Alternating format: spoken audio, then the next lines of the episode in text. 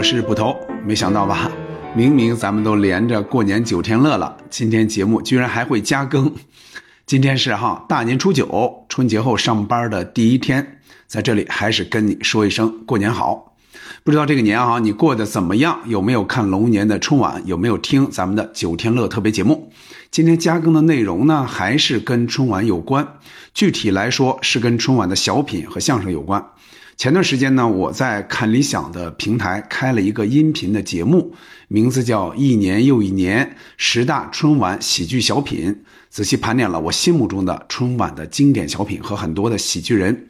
今天在西四五条加更的就是这个看理想的节目的番外篇，我和贾行家老师、毛东毛书记一起说了说各自心目中的春晚的好小品和好相声。两个多小时的节目，同时还涉及了不少的其他内容，比如说小品的南派北派、春晚小品和新喜剧以及脱口秀的关系等等，欢迎收听。另外呢，明天才是正式的周一，我们的节目也将回归日常的安排，保持一周的双更。明天将推出脱口秀演员梁岩老师的访谈，具体聊什么呢？明天你就知道了。好嘞，那就话不多说，进正片。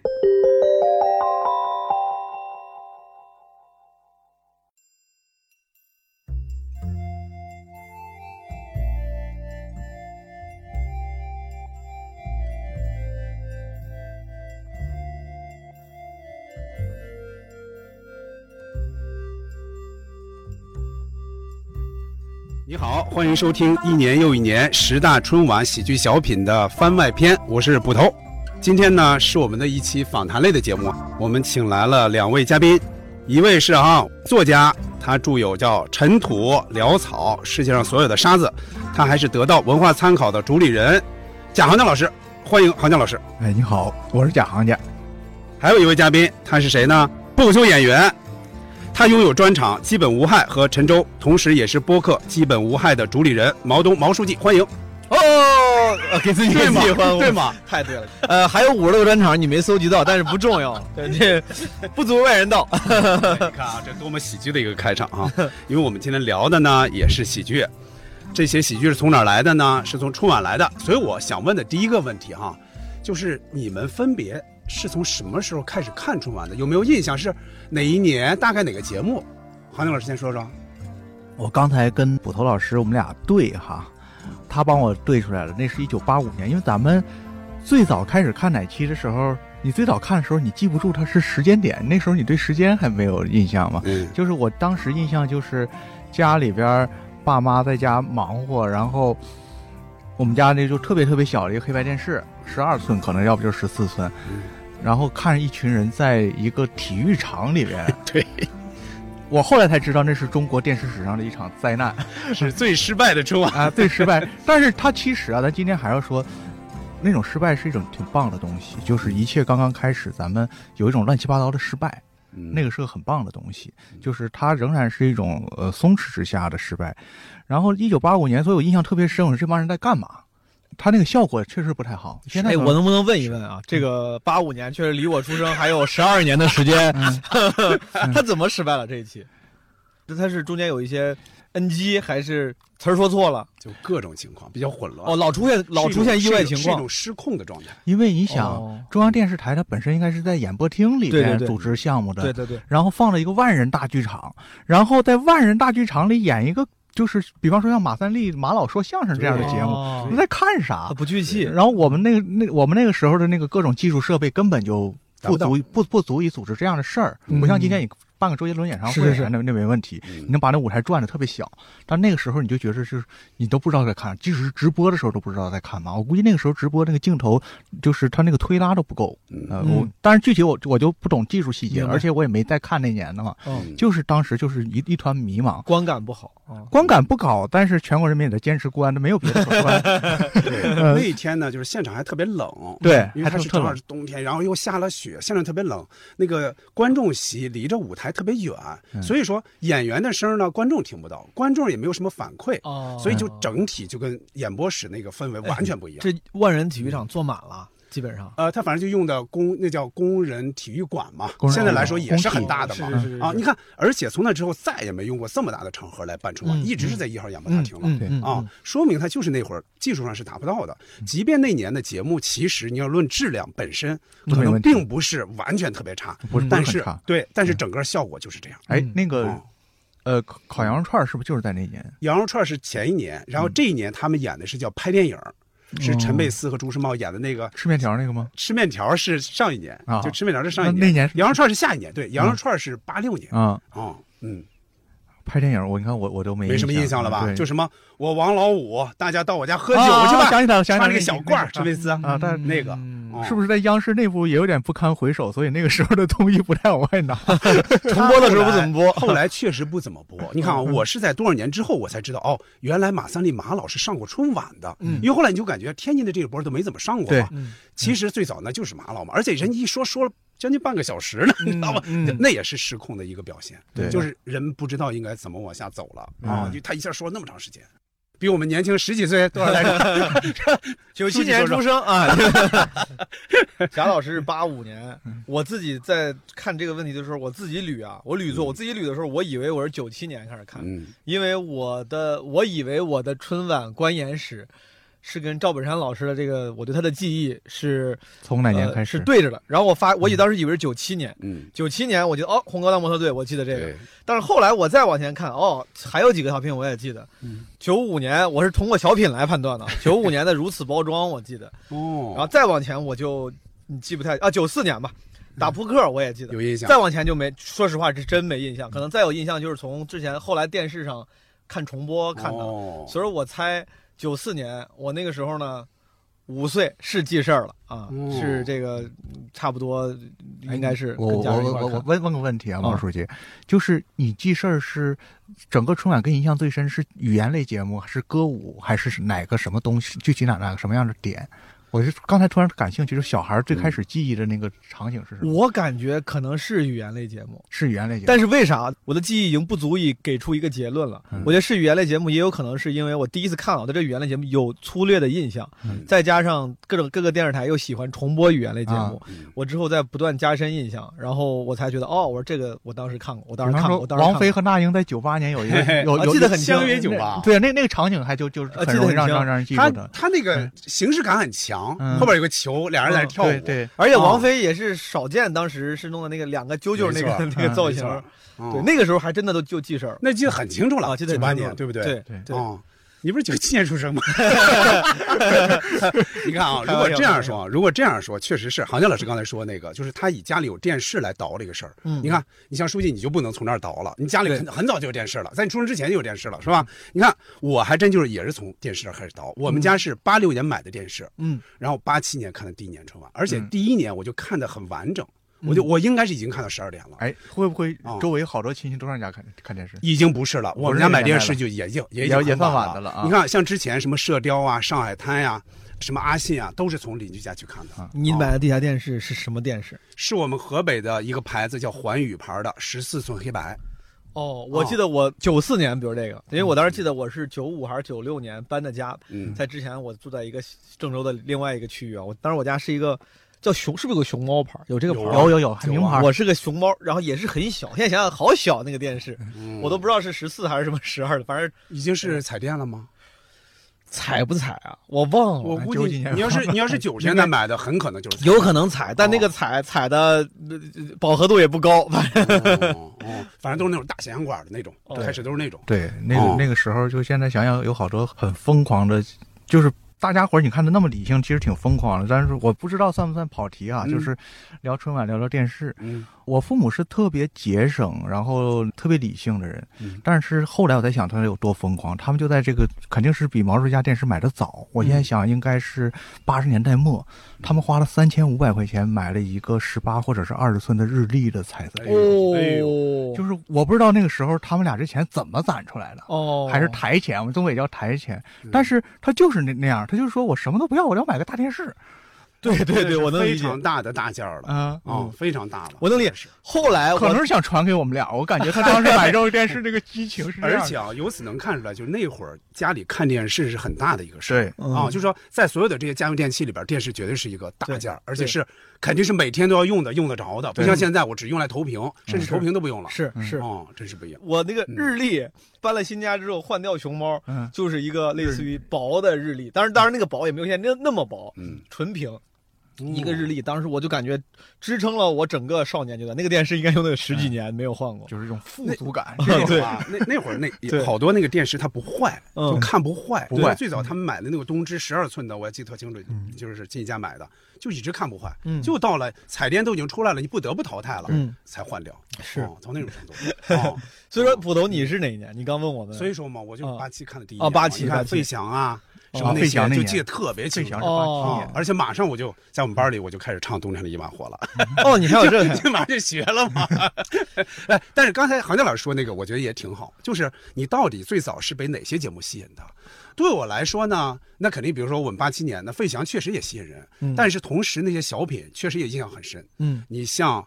就那个产房门前那个小品，其实记得也很清楚。嗯，就是郭达第一年出来，郭达和生小孩那个很帅的那个男男演员就忘了叫什么了。我记得那他俩演的很好，演的特别好。就是所以八七年那些印象很深，感觉包括五官争功印象也很深，包括虎虎虎遐想，这其实都是有印象的。尽管不是说每个包袱你都能听得特别的准，听得你完全心领神会，可能达不到，但是确实也印象很深。就是你会被那个大家笑的气氛会感染。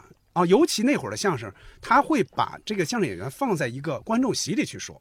虎虎遐想就是这样的，姜昆和唐杰忠是站在观众席说的，站在观众席就是其实你后来想，这个形式很怪，因为里边的很多观众看你是个背影，嗯 你想这怪不怪 啊？但是当时很多相声就是这样安排，是是啊，但是对观众来说其实是很好的一个状态。嗯哦嗯，后来你看。相声为什么就后来它显得衰落呢？就是两个人站在那么大的舞台上，离观众席那么远，嗯，他那个互动、那个亲切感就很少。对于电视观众来说，这种确实比较少见的，就站在你们观众席里，这个这种对呈现方式。嗯嗯嗯。啊，你看我那就是八七年。那接着咱说说吧。嗯。那就咱们大概捋一捋。啊。每人说一个，这样可以轮着说。可以。就是先说什么？先说小品吧。咱们既然咱们这节目叫小品，嗯嗯，印象比较深的，咱们每人说个三五个。这次书记先说。你看，我是九四年开始有印象。对，我现在这个一言以蔽之，说一下我的小品小品偏好啊。我像很多人，甚至我觉得可能是大部分人一样，就对于赵本山老师呢是有比较深厚的喜爱的这种情节的。嗯，我觉得跟成长的时候那个你在。记事儿了，然后又有了一定的这价值观形成时期，这个时候你还有一定的感情加成。嗯，就像最近我什么听周杰伦演唱会，对吧？我就觉得啊，周杰伦这个当时我太喜欢了。赵本山也是，他他上春晚最经典的那些小品演的时候，正是我也懂事儿了，也觉得自己这个有价值观形成的时候。所以说，基本就是他。你要让我现在选选五个，可能都是赵本山，都是他的啊。但是我刚才对着这个。呃，捕头老师给我们准备的这个表啊，我尝试尽量又平均了一下，我是这么选，我选了五个。嗯，九五年的如此包装，嗯，呃，九六年的打工奇遇，两个都是赵刘赵丽蓉老师的，嗯，然后九九年的昨天今天明天，零一年的卖拐，还有零九年的不差钱儿。哦，哎，我是不是不能一下说五个？我应该说，我不是一人一人说一个，分着说，没问题，说一个。啊，哦，没问题，因为我后来肯定是年纪越大越记事儿嘛。嗯，赵本山从那个。昨天、今天、明天，我觉得这好像我不知道你们的记忆中，但在我当时小孩的记忆里面，我觉得这个小品好像是特别爆，没错，就是成为了我观晚春晚期间的某个里程碑式的节点，差不多。呃，卖拐是一个节点，嗯，对吧？是。昨天、今天、明天是白云黑土呃宇宙的这个开启，是。卖拐是那个大忽悠宇宙的开启，对。最后不差钱儿这也不用说，最近抖音上老说说谁火也火不过零零九年的小沈阳。而且不差钱的这个，它的特别之处在哪儿呢？嗯，就是到了零几年的春晚，其实几乎不造星了，起码在小品这块几乎不造星了。但是小沈阳还是出来了，是就靠这一个小品一飞冲天，几乎是。然后我解释一下，就是我知道二位都是创作者，包括喜剧这个资深的爱好者，我都不说研究者，就可能我不知道你们会不会从这个喜剧创作方式去挑选。我其实因为在看春晚的时期，基本上都是在我成年之前。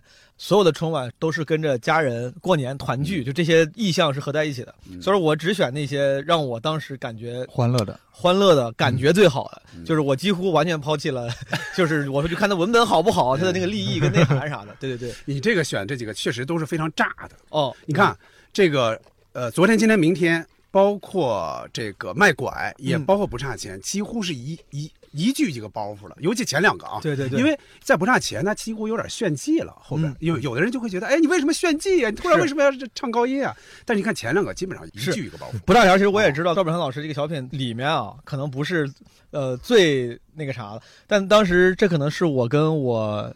最大的家庭过的最后一个春节，最大家庭指好几代人。呃，对。然后我在零九年这个之后，我就我奶奶很快也就去世了。不差钱这一次，就是我印象中还是回到老家，在农村，一边看着那个春晚，看着看着出去放个炮，然后一大家的人吃那个饺子。所以说，再加上他确实当时那个现象级的影响力很大。是。哎，我就会我把这个名额给他了。哦。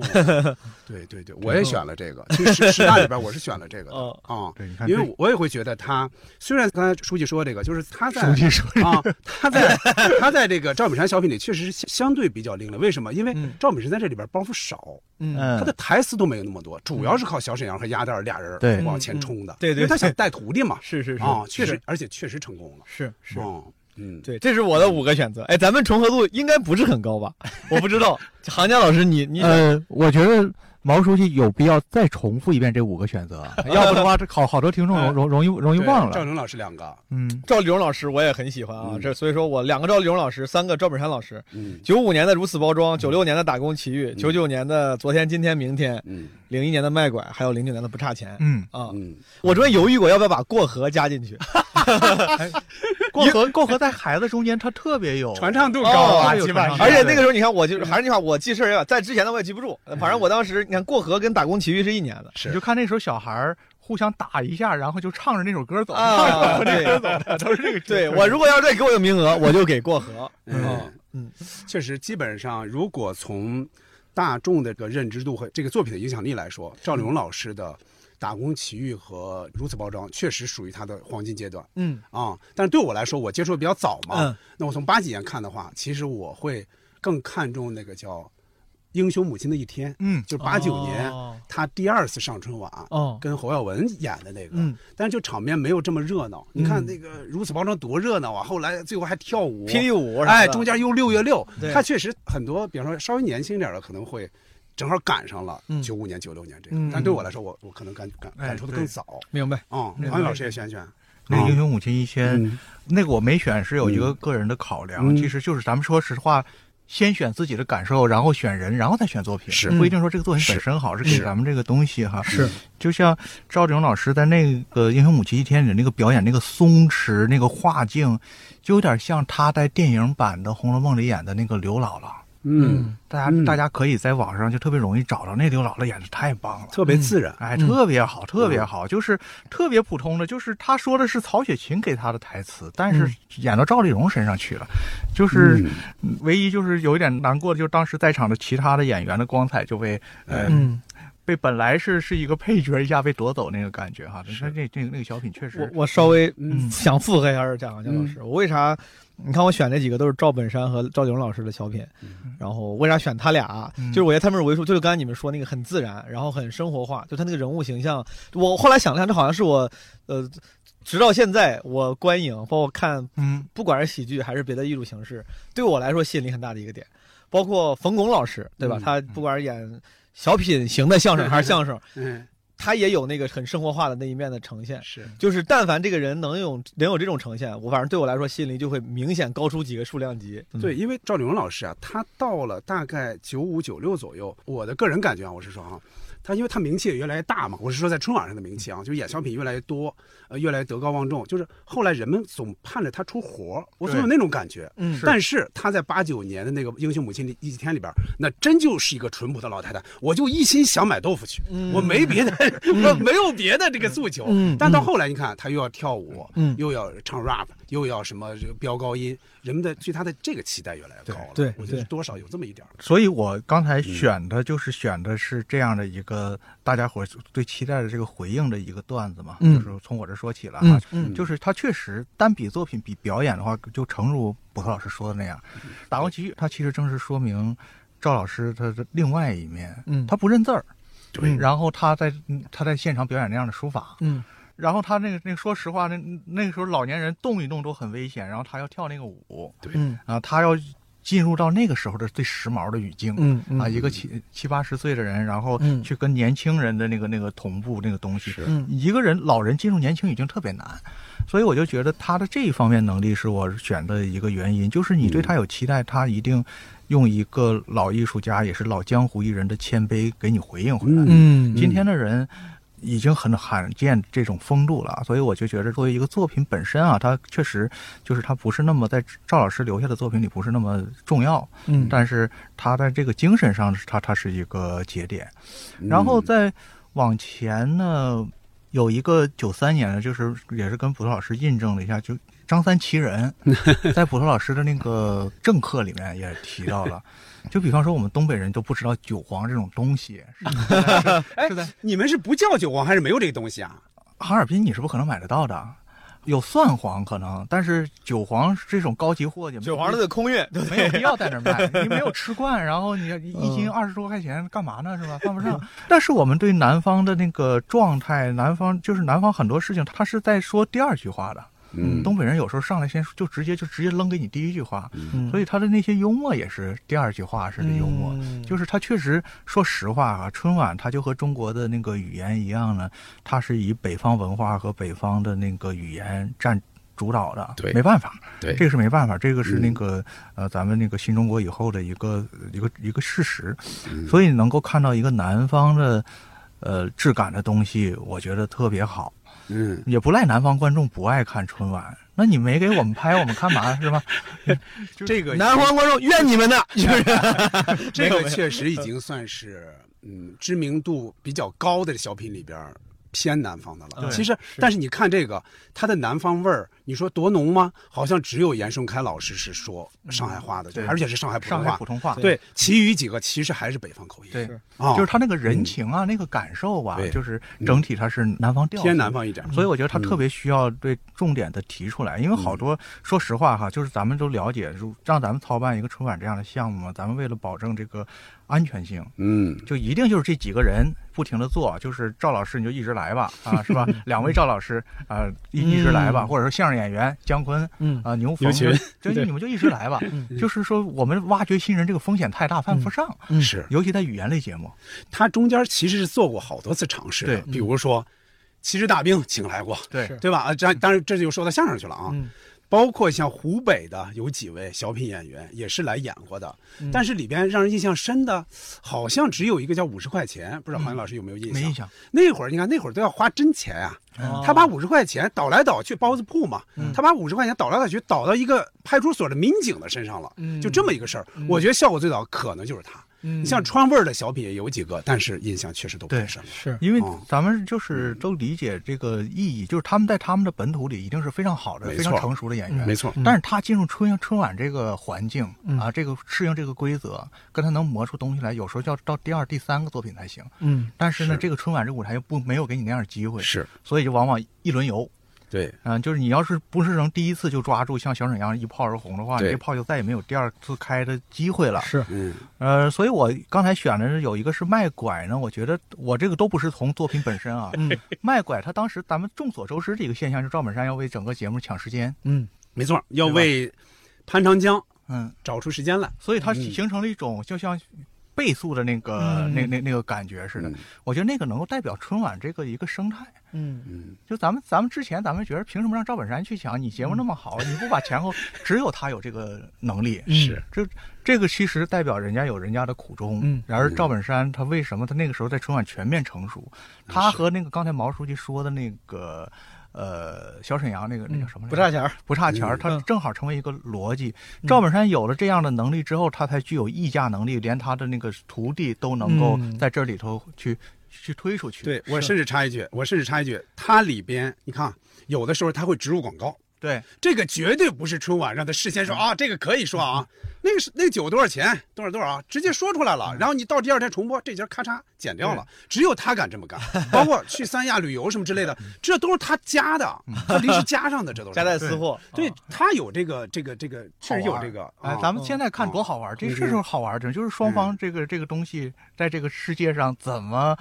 成全的基础上，我我来为我自己争争取上争取拿下一块，是。这个时候东西好玩。嗯，然后我刚才咱说了应该有三个了，张三奇人啊，卖卖拐，还有如此包装。嗯，然后我再说第四个呢，是回到刚刚才毛书记说，我们最初的印象就是宋丹丹那个懒汉相亲。嗯，那因为那是我从声音上第一次对小品这个形式有感知力，就那么奇怪的，就是一个一个小姑娘，然后捏着鼻子说“俺将未淑芬”那个那个小品。大家有印象没有？不知道。女至女二十九岁，至今未婚。对，买个电视还茶色的。那时候正好那个电视在那个时候的意义，那个沙发那个时候意义，那个小品在那个时候非常的那个时尚。嗯。同时时，它虽虽然是一个农村场景，都非常时尚。可能也是宋老师第一次上春晚，是吧？那是谁？那个不是宋志雄，那个是呃哦，是宋丹丹是吧？对不起，那是宋丹丹第一次上春晚，确实是，而且是唯一一次不说东北话。就就是那个时候，就也像刚才咱们说那个八五年的事故哈，就是有时候就是可能陈丹青老师一个著名的一个意象，一切东西刚刚开始的时候，它的种种不好也特别可爱。是的，嗯，是的，就是所有所有回忆，而且那还是我刚刚开始的时候，我的记忆刚刚开始的时候，是那那个小品对我个人的感受重要。嗯，就跟毛书记一样，就我们今天在谈论小品，到底在谈论的其实是我和他。嗯，我虽然是个观众，但是我也渴求被理解、被同化啊！我我试图理解他，我也渴求被理解。这是一个他者的完整的含义。他者并不只是个监控，嗯，他者他是一个渴望被理解的。然后最后一个收尾，哎，这我还做做了一点那个小小的。设计小设计要唱一首，我就是 最后一个小品我选。是本来小品这件事是从陈佩斯老师开始的嘛？啊，陈佩斯和朱时茂开始，但是我把他们作为一个收尾，因为我刚才就聊就说，我说陈佩斯老师的小品和他今现在的喜剧啊，总给我感觉虽然很。敬重喜剧也技术非常高，但总有一种悲情在里面。嗯，所以我要是给他们找一个找他们来作为一个悲情的收尾，就是九八年《王爷与邮差》。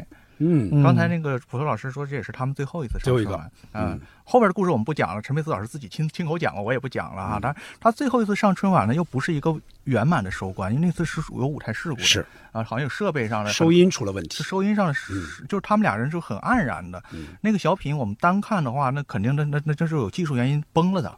有很多东西崩了，你让他俩再演一个会演得很好，但是我觉得那个黯然，也代表了一个东西，就是这样的一个喜剧品类啊，汇集了这么上亿个家庭的这个喜剧品类，从无到有这些喜剧人的付出，嗯，我反倒觉得这个特别不完美的黯然的收尾，可以作为我们听众的回忆中间向他们的一个致敬，嗯，所以我把它放到最后，嗯，这个很好，而且我想到一点，其实所有的咱们看春晚上的这些喜剧人啊，他们最后一次。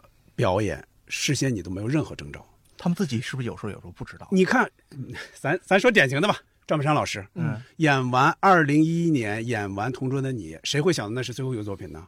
不演了呀。第二年、第三年，其实他来了。他是作为春晚的副导演，什么语言类节目的导演，他是来了的，但是他没有在上台。那谁也没想到他马上那他是不是也带作品来了？但是只是没没没过审，还是就带审？应该应该就没有，估计就没有啊。其他人你看，好多人都是这样的，就是你你没有想到这个人哦，我这是我最后一次见到他吗？你看，就就黯然的就就就离开了，这没办法，给你带来那么多欢乐。陈佩斯老师这也是啊，其实你看你要说他的巅峰。可能还真就是主角配角啊，嗯，什么警察与小偷那些，他到了九十年代，其实他是进行了各种尝试的。你看《玩邮差》，其实你看他动作多大，包括之前什么大变活人，拿一个大炮也上来了，其实进行了各种尝试。但是搞健美拳击的，对拳击叫宇宙牌什么什么健身的那个，是。那个是在是在综艺大观还是在不是？那个就是春晚，叫宇宙什么什么选拔体体操选拔赛之类的啊。他进行了各种尝试，但是那会儿他的那个。受欢迎程度确实就不如像后来的赵本山和赵荣老师他们那一波了。嗯，确实是啊，有这么一点。嗯，哦，嗯。哎，你们如果要是说，要是就是说在春晚这个领域最喜欢的语言类演员是谁？二位会选谁呢？那应该没有争议吧？就还就还就赵本山是吧？是因为。我感觉可能是我没有赶上陈佩斯老师的那个，就是我我他他他演的时候我没有还记不记事。嗯，我对陈佩斯老师就这确实这个相对来说印象更模糊一些，更不敏感对他的这个嗯嗯。看来咱们这个选的但是啊，但是我要说一句，就是如果你按照你的那个表演的时候炸不炸，嗯，效果怎么样来比的话，如果啊全盘考虑的话，主角配角绝对在里边。主角陪着线上极其炸。最后啊，最后都落不下来了，你知道吗？这个谁，陈佩斯演那个，突然说：“哎，不对呀，我是主角啊！”这个很多人认为这是最后一句台词吧，根本不是。嗯，朱时茂还有一句台词呢，说：“你啊，该干什么干什么去吧。”这句话根本就说不出来了，就现场那个一下就就全都爆棚了，那个感觉是说不出来了，那个台词到那种程度啊。但是确实后来他的那个时代慢慢就被呃这个赵本山呀、赵丽蓉取代了。再有那再往后说。就是咱们仨可能看的都比较少的，就是沈腾开心麻花这一波了。嗯，你看，你按时间点上来说，一一年赵本山老师不再登春晚了，一年之后啊，一二年开心麻花就上来了。嗯，但是呢，春晚的影响力没有以前那么大了。所以说，我觉得就是他们即便是每次可能也是最好的小品，但是他的影响力就不及。因为捕头老师给我插的名单里边有一个服不服，嗯，我都没看过，我是昨天现看的。有两个小品是我现看，还有一个是那个。蔡明和想跳就跳啊，想跳就跳，对，嗯，这俩小品是我都没看过，嗯，你看，嗯，我感觉我看过，但确实印象极其的模糊，嗯，如果不是看捕头老师的那个讲解提醒我说，哦，好像对对对是那个，我印象极其模糊。人们对蔡明的印象可能会是，比如说机器人儿，人们可能会想到那个那个镜头。我对蔡明老师最早的印象，你们二位应该肯定记得，是个类似追星的一个小品哦，追星族啊，他和那个。这有赵丽蓉老师，有赵丽蓉，对，演她奶奶啊。蔡明演的是个小女孩多珍贵的泥点子啊！对对对对对对。但是这个啊，这个我也听人说过，说这个太应该上春晚了。就是哦，这个不在春晚上，不在春晚。他他在九三九四左右的一个台庆晚会，就央视的台庆晚会。如果论质量，说实话，在。郭达和蔡明合作的阶段，可能还真没有一个小品能超过他。嗯，但是他就没有上春晚。哦，你想想，而且是跟赵丽蓉老师合作呀，那太难得了。是这个合家欢的题材。是是，没错，那是我印象最早的蔡明老师了。哦，再一转眼他就变成这个演长辈去了。对，哎，我说一个跟那个这个书记的老家相关的，嗯，应该是九三年吧？九三，让我猜猜，你是不对？九四年，你来说吧。不是，你是想说九四年有个小品？九四年的就不是蔡明的。岳阳电话，他俩演了两位来自河南农村的老太太，我记得，不是两位老太太，就是老夫老妻，我记得，哎，但我以为你想说河南人，我骄傲，就哦，那是孙涛，那个后来晚，那个晚一点，晚一点，那个晚一点了，孙涛晚一点了。但是啊，但是这个我是有点印象的，就是，呃，就是九四年那叫岳阳电话，嗯，他俩是倒了河南的口的，河南的这个口音的啊，也挺好的，其实其实就是给。远在美国的儿子打电话嘛？是是是啊，哎，你们二位，我估计捕头老师，你这个就这次你的这个看理想这一个整个分享系列里面，估计你谈到了。嗯，我不知道你们觉得为啥后来这些小品，好像留下影响力，呃，这个大的。呃，非常脍炙人口的，就越来越少了，比例越来越低了，太少了。你就就像贾行家老师说的，后面有些小品你都不太记得，对吧？近些年来，没看过就你们觉得为啥发生这种情况呢？真的是因为他作品就是这这这质量一一年不如一年了，还是有些别的原因？嗯，韩老师先说说。我我个人这这个感受可能有点空哈，我觉得这个是一个媒介的规律。电视媒介过去了，嗯，电视媒介过去的话，就是它一切就不在于你身在这个媒介里面人的努力程度和你的内容的质量为转移了，嗯，就是咱看那个消亡的这个时代啊，不能叫消亡，有点有点就是，呃，渐弱的这个时代里面，它正好就是网络媒体啊这个东西在在在在在放大，在放大，就是大家伙获得这个喜剧的体验的东西就不再只依靠电视了，对，然后呃。创作者也在从，尤其是那些有那个前瞻力的创作者，也在从这个媒介里往外走。对，留在里面的，呃，他可能就是就是按照原来的东西做行活结果呢，那那那那就是咱们今天就像有点像今天的饭店一样，是还做以前那个菜，但是你不把原来那个价格降到很低的话。你生意都没得做，是，我觉得这个这个是个大环境。对我自己，因为刚才我突然想到这个问题，是因为因为咱聊着聊着，我就说我为啥最后最记事儿的那个是不差钱儿之后就忘了。我觉得那是我大家庭看春晚的最后一次。对呀，你就想想那时候春晚，你是不是就上网去了？后半宿上网去了。是 是，我就我就想，一个是强强老师说的，我觉得首先电视它有有一段时间电视有一段时间，传媒规律是一个中心化传播的规律，就是是一个只要一个广告，一个品牌商在电视上只要砸对了广告，砸了几亿，可能就他就能火一年。好多酒对。出来的。对，现在就是到后来某慢慢就变成了去中心化的媒介传播，对吧？这个每个人都有自己喜欢的网站、喜欢的博主，你 follow 的，再加上我不知道这个，我我就是瞎分析的，我从我个人经验作为一个模板，就是家庭越来越小了。就之前我觉得春晚之所以被很多人记得，是因为第一没有什么别的娱乐形式，第二这个是伴随着过年团圆的一个仪式感嘛。但现在这个团圆这个事儿其实都没有之前多了，就是都没有之前那么重要。就这种场合没那么多。对，以至于场景也少了，然后传播规律也变了。咱就这么说吧，你说那会儿的春晚的最大公约数其实就是赵本山。嗯。但是啊，咱们只说赵本山的话，他在后几年啊，除了嗯，除了不差钱，其实那剩下几个影响力都很小。嗯，是，就是尽管他还是那些年的人们的最大期待，是，但人人们也会感觉到，哎呀，这好像差点意思。比如《火炬手》，对对，比如说什么《同桌的你》，就开始歌颂，还是主旋律啊，他就不好玩了。海海燕的是哪个？海燕不是这里，啊，相亲。对，海燕的相亲是辽视的，辽视的，哎，不是这个里边的。所以说，哎，这也反映一个啊，你看其他的平台越来越多，其他平台也能出来，人家节目也能也能火。包括有时候，你看。哎，你们河南卫视的春晚不是有一年出来，连两年出来吧？那个舞蹈唐朝的那个，有两年这个晚会好像还挺出圈的，对，还挺出圈的。所以说，就是人们不把它作为唯一的一个渠道了。再有一个人们会，人们看也会失望嘛。是，就是首先你也没有什么期待了，然后看再看你也觉得哦，跟我想的差不多。是，哎，也也就这样了。是，嗯，所以这些年就不怎么出来了。嗯，哎，行，也别太绝望啊。不接着，接着开始说相声。可以，可以，可以，说说相声。其实啊，对于很多人来说。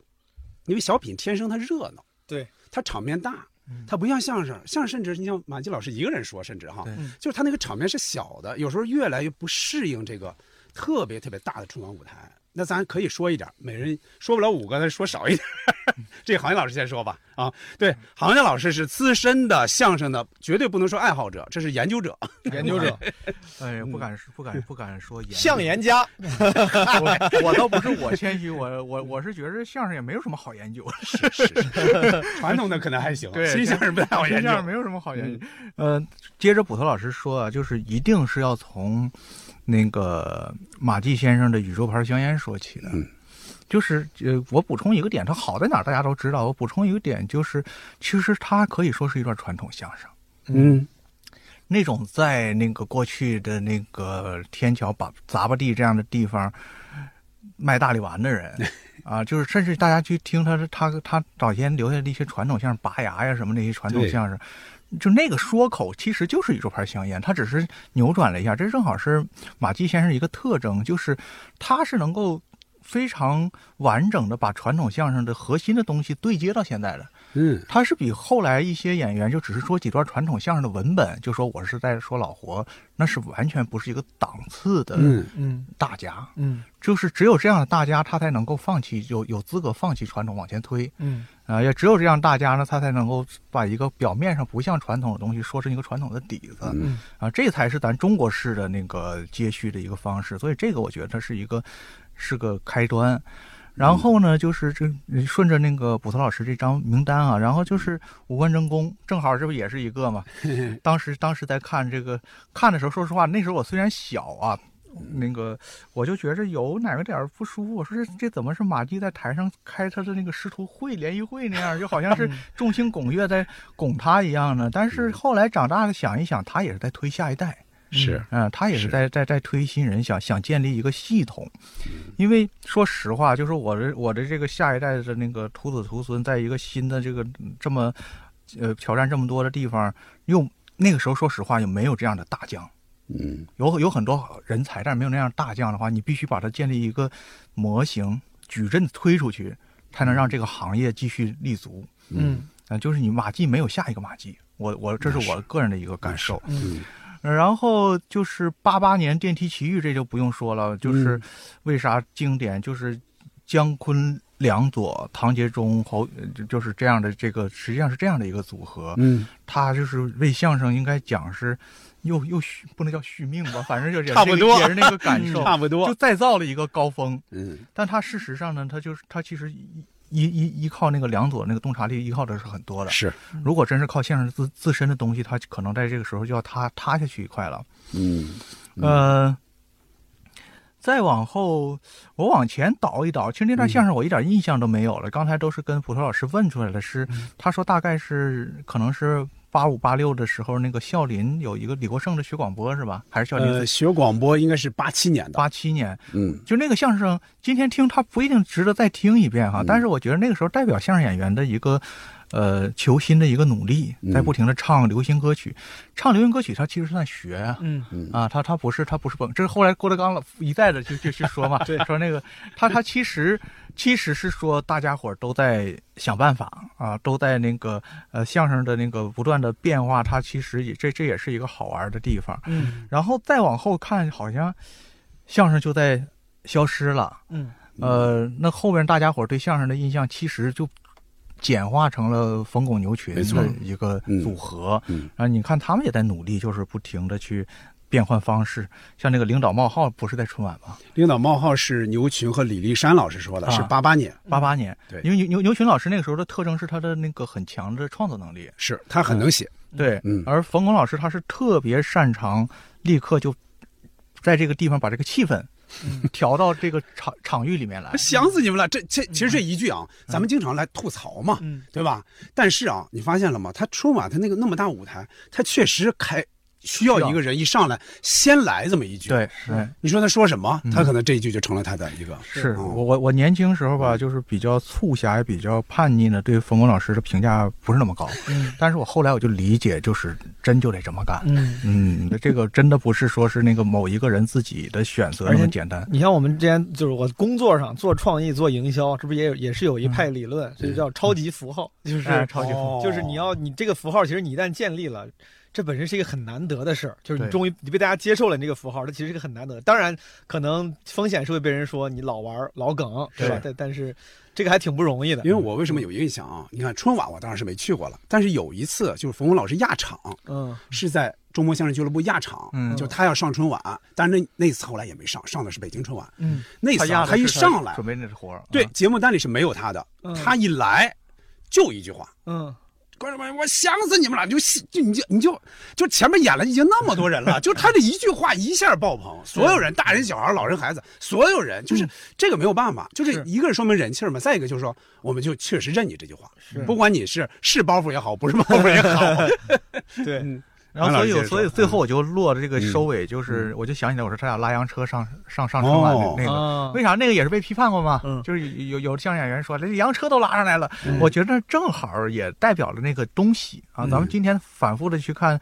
带着一种宽容往回看二十多年，就是那时候，现在跟那个时候的人说一句话，就是有洋车让你们拉就不错了。我就把这放到对。这个哈，这个确实是他们应该也是求新求变的一个方式。其实从前几年也可以看出点端倪。你看，拍卖。嗯，拍卖什么这个这个什么施拉普纳的施拉普纳的白头发嘛？拍卖赵本山的帽子，拍卖这个呃巩俐的小毛驴儿。其实这些也是一个形式上不一样了，跟跟两个话筒立在那儿感觉不一样。是。再一个，再往后说，就是中午这个韩老师刚才没有听我们那一段哈。嗯。你怎么看这个？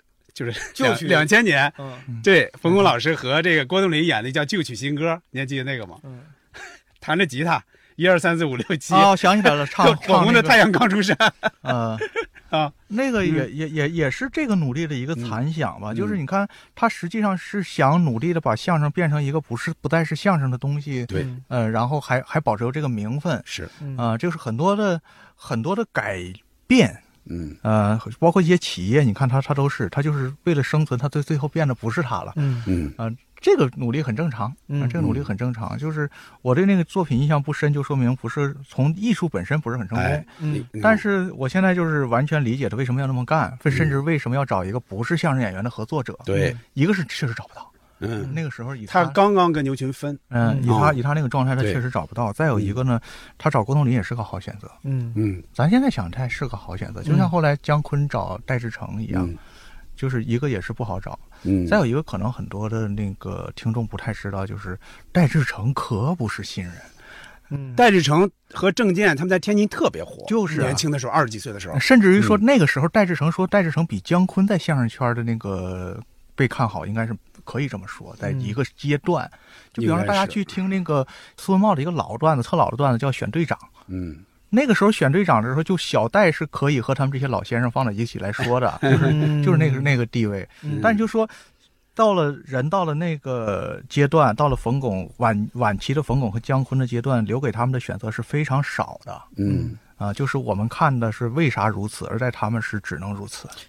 咱们刚才说了很多相声演员和小品演员，但是其中一个小品演员咱没怎么说。哎，就是黄宏老师，咱漏了不少，咱没怎么说，确实没怎么说。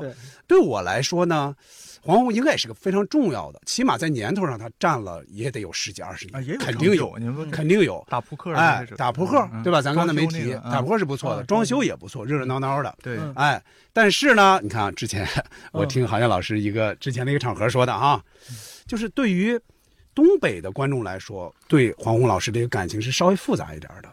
嗯，有一部分吧，有一部分的一个作品。嗯，但是说实话呢，就大家伙其实已经在猜出来，就是那小品叫什么是打气儿，叫打气儿啊，双关语打气儿。对，我有一回说起来，就是那一年正好就是他这个“我不下岗谁下岗，工人要替国家想”这句话，其实是让好多的家庭呢，除夕之夜过得更沉默了一些。嗯，但是我我们今天我坐在这儿仔细想，咱一直就是说，到了我这个年龄段开始是从这事儿他之所以为什么会这样的角度去想问题呢？首先。当然，黄宏老师不一定能听到啊，就是要跟黄宏老师道一个歉呢。就是这个事儿，他主要其实不怨黄宏老师，不怨您。为什么呢？就我要是黄宏，上春晚这样的重要任务，我怎么能不去呢？去的话，给我个本子，我怎么能不演呢？演到这儿的时候，我怎么不要？怎么能不把这个相使足了，把这个这个包袱抖响了呢？不可能说因为这句话我就放弃了这个机会啊，这是很正常。搁我我也是。但是这个作品本身来说呢？你表面上看我好像是在向他，其实我要吐更大的槽，就是这个作品你们为什么要让他来？嗯，对吧？嗯，就是说打气儿是这样打的吗？嗯，呃，我觉得在在后来的话，想的再再多一点的话，呃，你不说问题都不大。嗯，就像那那时候刚才我们回忆，就是其实。同台的那个宋丹丹老师有一句台词，当然也不是他说的，不知道是哪位老师给写的，就是两颗洁白的门牙，去年也光荣下岗了。嗯，那个为什么大家伙没反应？因为咱们在他的人物情境里，他是一个局外人。嗯，是是吧？他只是听到这么一个词，嗯，所以大家伙没有那个意向。是，而在这个意向呢，他其实是代替了这个剧中人的情境在责怪，就是你怎么可能是这样的情绪来处理这个记忆呢？嗯，就是任何的创伤或者说打击，它都有一个固定的心理路径。嗯，从愤怒、不接受、讨价还价，然后尝试和解，然后再重新组建自己，都有一个固定的东西。嗯，你怎么能我还没有愤怒结束的时候，上来先给我，嗯，要求我必须再重新振作，要要要要和解呢？这和今天的那个情绪是一样的。嗯，它有一个。咱们说就说做产品，咱们用最正常的那个不掺杂任何情感色彩，就是做产品的话，你这个东西马前了，冒场了。哦，嗯，你来来的太早了。嗯嗯嗯，就是你太急于去那个抹平一些还没到时候的东西。嗯，像做装修一样，它它大锤五十，你砸了墙那个。这个重新码砖，重新切颜色，你得等它干了才做下一件事儿。那时候没干，所以我觉得这个东西它它不不不恰当，是一个技术上的不恰当。嗯啊，价值观上我今天咱不讨论，因为大家伙说春晚这事儿开开心心的，咱不讨论那么多复杂的事就说这事儿嗯干的冒场了。嗯，呃，这个是值得值得后来去反反思的一件事儿。嗯，而且他，咱们要是说再说点基础性的，就是说你你对一个抚慰也好啊，动员也好啊。他究竟怎么样才是更有效的？怎么就是嗯嗯怎样你怎样说，就是才能代表你起码听上去你真在乎这事儿？嗯，我觉得这事儿是值得值得大家重新再去想一想。对我我也我也想问这个问题。你看啊，按理说春晚呢，它从应该是从八十年代末开始，它就要赋予它更多意义嘛，尤其是在语言类节目，小品也好，相声也好。所以它为什么越来越难？它本身它可能要宣传一些什么东西，或者说它弘扬一点主旋律的什么东西，但是。他又要让大家笑起来，那就非常难了。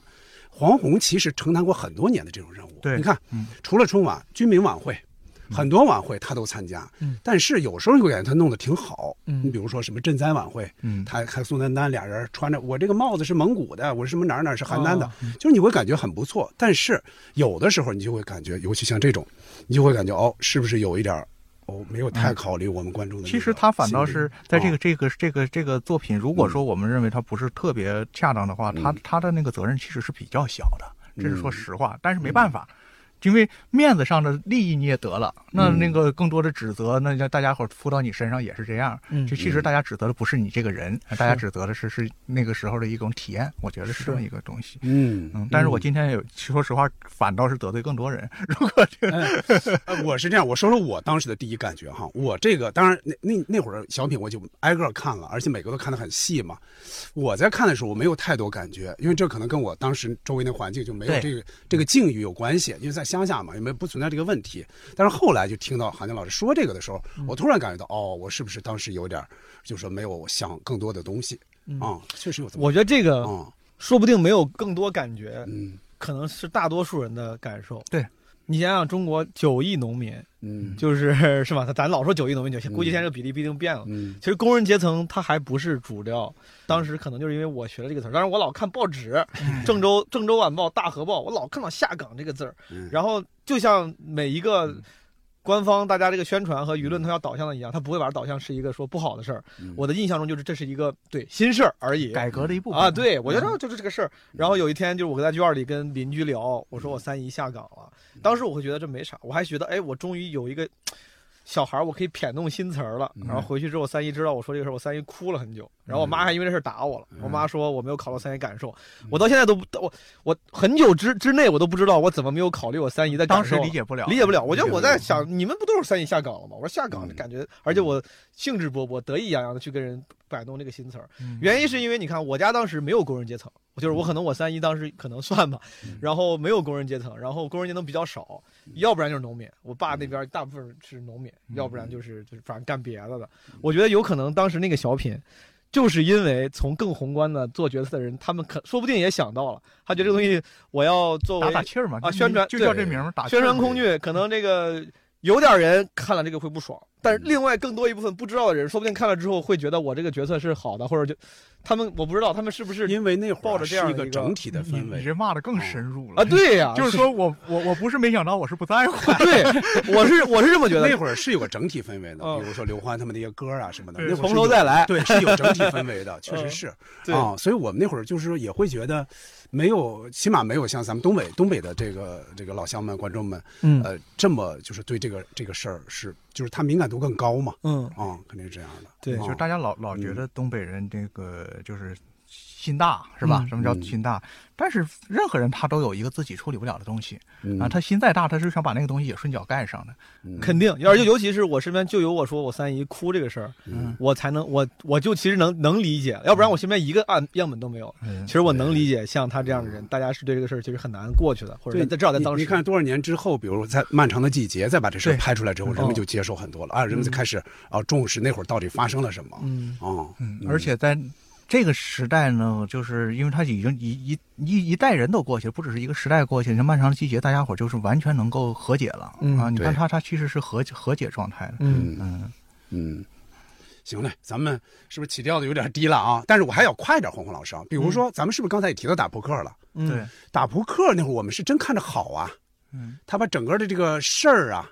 都说了一遍各种的国内外的事儿，包括马家军不也来了，给网上说了一遍吗？其实那个是一个当时我们感觉到有一点不一样的一个小品，哎，喜剧性的盘点啊，哎，一年的盘点。因为因为因为你看。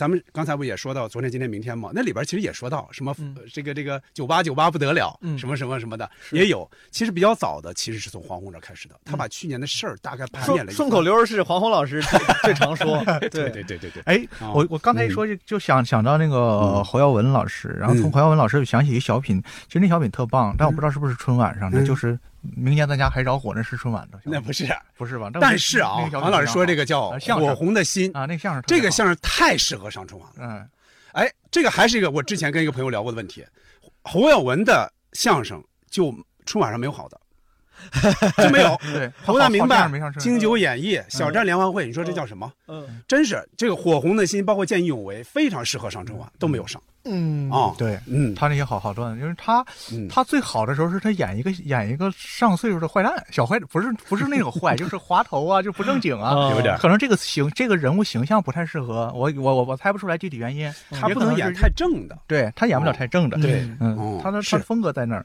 包括那个什么，有一年他那个那个失物招领哎丢脸皮那个，哎，那个也好，对呀那，个多好啊啊！但那个那个也不是春晚吗？不是，啊那个也不是。侯耀侯耀文老师在春晚上应该就没有他就是巅峰的作品嗯。是没有的，嗯包括他有一个叫《楼上楼下》，也哎很适合上春晚，那个好，也很适合就唱嘛。后来岳云鹏翻过那一版，嗯。但是他也没在春晚出现过。嗯。嗯，所以有时候是一种机遇嘛。那你看，比如姜昆来说，他就碰上了，遇到了春晚的姜昆几乎几乎他就是哦那一段时间最好作品全是那正好吻合嗯，但是对黄文来说就不吻合，嗯。确实有这么一点是，嗯，我刚才就说到黄宏老师这么爱说顺口溜啥的，这个我稍微岔开一点，嗯。就是咱有时候从创创作者角度来来看，有一些嗯。创作技巧它是呃容易的，嗯。甚至可能老被人会评论为是走捷径的。嗯。比如说在里面突然弄着弄着唱起来了，就搞得很热闹的一些道具环节对，或者是加顺口溜，嗯。或者是说咱刚才说冯巩老师那个上来就是什么我想死你们了。是。嗯但我也是创作者角度，就是从效果。影响，你看营销所谓的包装创意角度来讲，它就是它其实植入了符号，它如果成功建立了符号来说，这就是有很有效的营销，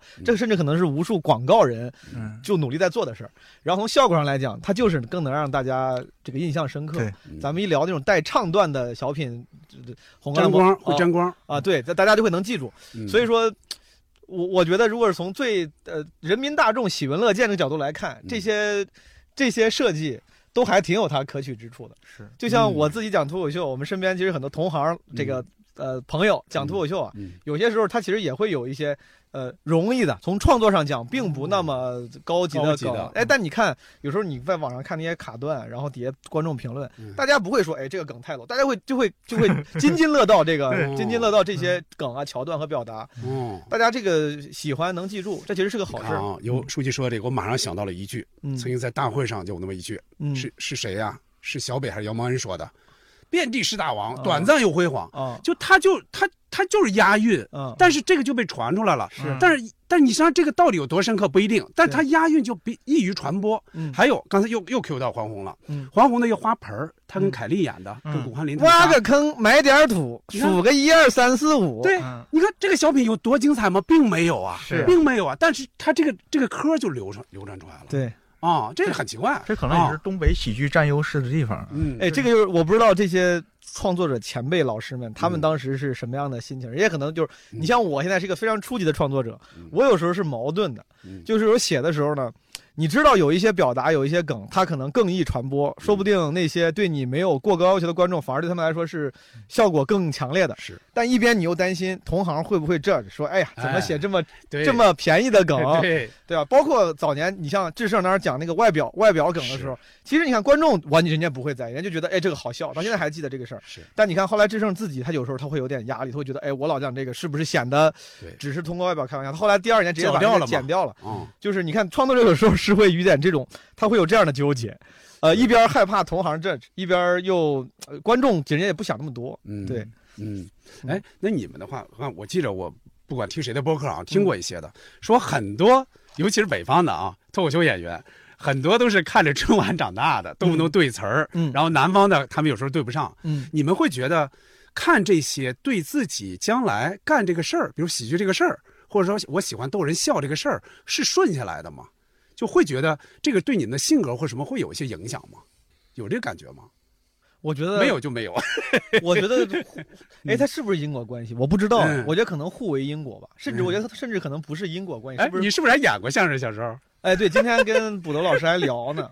哎，我小时候是因为你看北方咱们，我觉得本质上其实很多脱口秀演员讲干了这一行之后啊，会忆往昔，说自己从小就喜欢寓言类节目，但我觉得其实不是因为我们喜欢，我觉得每个人都喜欢，因为我觉得北方小孩小时候没有别的那个娱乐形式，对。你可能找我咱爸咱妈咱叔，他不搞脱口秀，他小时候也是看这个，所以说我觉得这个有点幸存者偏差了，不是说因为我们从小就热爱这个这门艺术，是是因为这门艺术本身它当时就是影响着我们普罗大众客。观客观。对我是因为你看小时候咱就看，嗯。然后呢，哎，家教不好。我不知道这样说，我我这会会不会连我爸我妈一块骂？这是他俩才有资格说你的话，你自己说就不。我跟你说，对我爸我爸我妈一块骂，是因为我家呀，我家不讲究，我家是个那种很粗线条，我很喜欢啊，没有那么多讲究，以至于小时候呢，我就没有被教到那么多的待人接物的礼仪。见人我也不会特别懂事的说什么，哎，叔叔好，阿姨好，不爱叫人，不爱叫人，然后各种就我有这个毛病，我妈就给我报了一个班她本来本意是想让我变得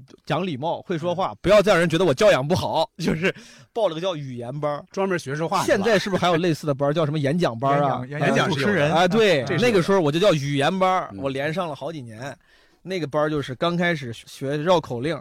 后来学相声、演讲，然后演，就反正就是就是嘴上这些东西，诗朗诵啥的。嗯，我因为学了那两几年那个，后来我我现在话这么多，主要是那两年的功劳。我在那两年之前是见人都不说话了。我妈带着我见她同事说：“哎，这是赵阿姨。”我就不吭气儿，我也不知道说啥。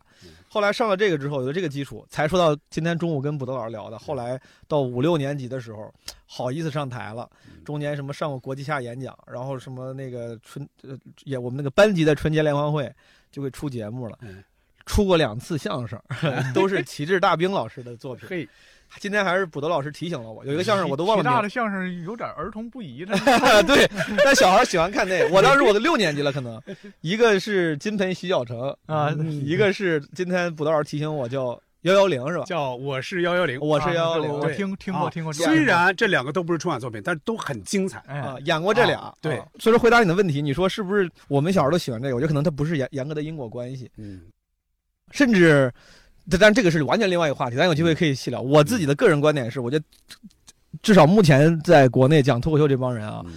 呃，之前李诞提过这个角度，说脱口秀演员不是个职业，是个人格。嗯，就是有一类人当脱口秀演员，这类人不一定是呃有着深厚喜剧作品观演经验的那个那个人，他可能只是性格上他会更愿意怎么怎么说话的人，可能更适合当这个。但这个可能是另外一回事儿。对我觉得可能不是直接关系。嗯，这样让我想起来有一次应该是牛群吧，他参加应该是艺术人生，艺术艺术人生正火，他就说了一句话，他说。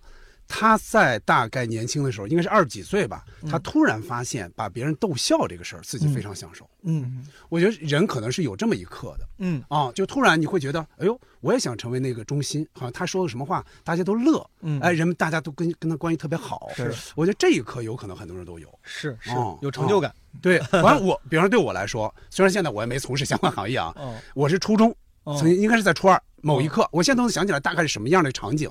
我突然说了一句话，大家就乐了。我觉得这个很享受，我特别愿意多跟大家去开这种玩笑了。哎，后来我就我也我也就大概爱说爱笑了，就大概是那样。哎，这挺好。嗯嗯嗯，这个这个把人逗笑，确实是个挺有成就感的事儿。你看，你就比如 人为什么说就是人，你像脱口秀演员，他享受舞台上这种情这种这种状状态嘛？就说别的地方你找不到。我说句话，大家响应，然后笑出来。你的段子好不好？我第一秒钟就能验证出来。这个没有太多行业有这个，有有这样的一个条件。嗯，哦，嗯，对，我觉得这个。对，可脱口秀演员这个人格，可能反而我觉得他可能创造的就是一个你不用非有很多喜剧技能也能干的一个喜剧行当。就比如说相声跟小品，我现在老觉得那些前辈们啊，他们其实技能点挺全的，学方言啊，然后说学逗唱什么，就是弹弹吉他呀，这个有好多本事。脱口秀可能反而是为数不多，哪怕你没什么本事，你只是有一些。角犀利的角度，哪怕你普通话都不标准，是对你都可以干得好的啊！你看郭德纲不是说过这话吗？你说，呃，谁都会说话，为什么你来听我说话，是吧？你你来花钱听我说话，其实要这样比的话，相声有时候它是有一些炫技的基本功啊什么在里边的。要这样比的话，其实你看脱口秀反而是没有那么多基本功啊，我不用去说绕口令，我不用去背贯口啊，但是我就用我这些，呃，比较我比较呃独特的这样一个观点。或者我的一个什么方式，我就能把大家逗乐，让你觉得我这东西很妙。我觉得这是个非常非常好的一个一个形式。这也是感谢去中心化的媒介传播，真的，这个也是因为咱刚才说那个中心化，从电视中心化的传播变成了去中心化的这个传播，才给了我们这种没有独特技能的一些人，就是吃饭吃这碗饭的机会啊。哎，那我正好再问书记一下哈，我也问过其他脱口秀演员，你看脱口秀演员毕竟也算上过春晚了。对吧？人上过春晚，所以说，哎，你觉得啊，通过你的感官，你觉得脱口秀这个这个形式是不是就没法上春晚？上了春晚就不是他了？当然不是，就是你比如相声或者小品，你上了春晚，就算人们觉得跟之前不太一样了，但毕竟毕竟还是能享受那点乐趣。但是好像我也感觉脱口秀是不是就不适合这个舞台 啊？韩岩老师你怎么觉得？哦，就是咱从从场景和这个脱口秀来说，本身它本来应该就是天生是一家才对吧？对，因为你看像那个奥斯卡，它其实也是个大晚会嘛，嗯，那他一定找脱口秀演员来来当主持人，嗯，就是他他就是他这东西就是这样，这这脱口秀这个行当不就这样吗？拉斯维加斯也好，那些小的俱乐部也好，都找一个脱口秀演员开场，不停的串场，表面上看他和这个晚会，他就是应该，嗯。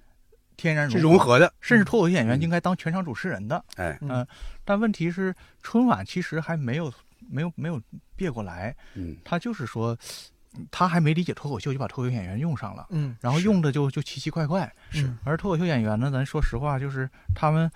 我自自己想象，我就假装说说是我自己想象的，就是他们肯定他们的本子要改到最后上台前半个小时，嗯嗯嗯，啊就乱七八糟，绝对是啊，那个导播和那个摄影师也不知道该切到他们什么位置，他们也是站在那个观众席里，他们是面对着镜头，面对着舞台说的，对，咱看前面几个人，咱都不知道在干啥，估计所有的观众那个时候都在玩手机，啊，然后他们说这是他们自己说的时候，自己也挺难受，对他跟在其他节目里那个状态是不一样的，对他们自己能看得出来。因为他们都是挺真实的人，这次失败，它不代表脱口秀和晚会不融合。嗯嗯，但是呢，就是春晚它到底是不是一个那样的晚会，它这是个问题。对我我自己是这么想的，就是你看，咱一会儿估计可能还会聊聊这个南方喜剧啊，像当年大家都比较，当年比较这个。大江南北红遍的周立波老师，对吧？包括刚才咱聊了很多的赵本山老师，嗯，你看他们都是因为在线下有非常丰富的打磨的经验。我我就老想赵本山这个事儿，我非常喜欢赵本山老师，包括他演电影，我也觉得是非常好的演员。是，他的演那些小品，呃，就像刚才我说的，我之所以喜欢他，喜欢赵丽蓉老师，就是因为他那个角色塑造的那个气质太活灵活现了，就是那种那个角色不是舞台上。被编剧写出来的时候，这个人是一个呃，那傲慢的人，那个人是一个鸡贼的人，不是，他就是他在线下试过，这个人要怎么演，演出什么层次，观众能能喜欢。对，赵本山一定是把那个角色就带到了自己的这个，从从线下带到线上。赵本山、赵丽蓉，然后包括国外有很多嗯很多脱口秀演员，他们是线下打磨无数场无数场之后，就是他知道这个段子会响，然后再上线上节目，他。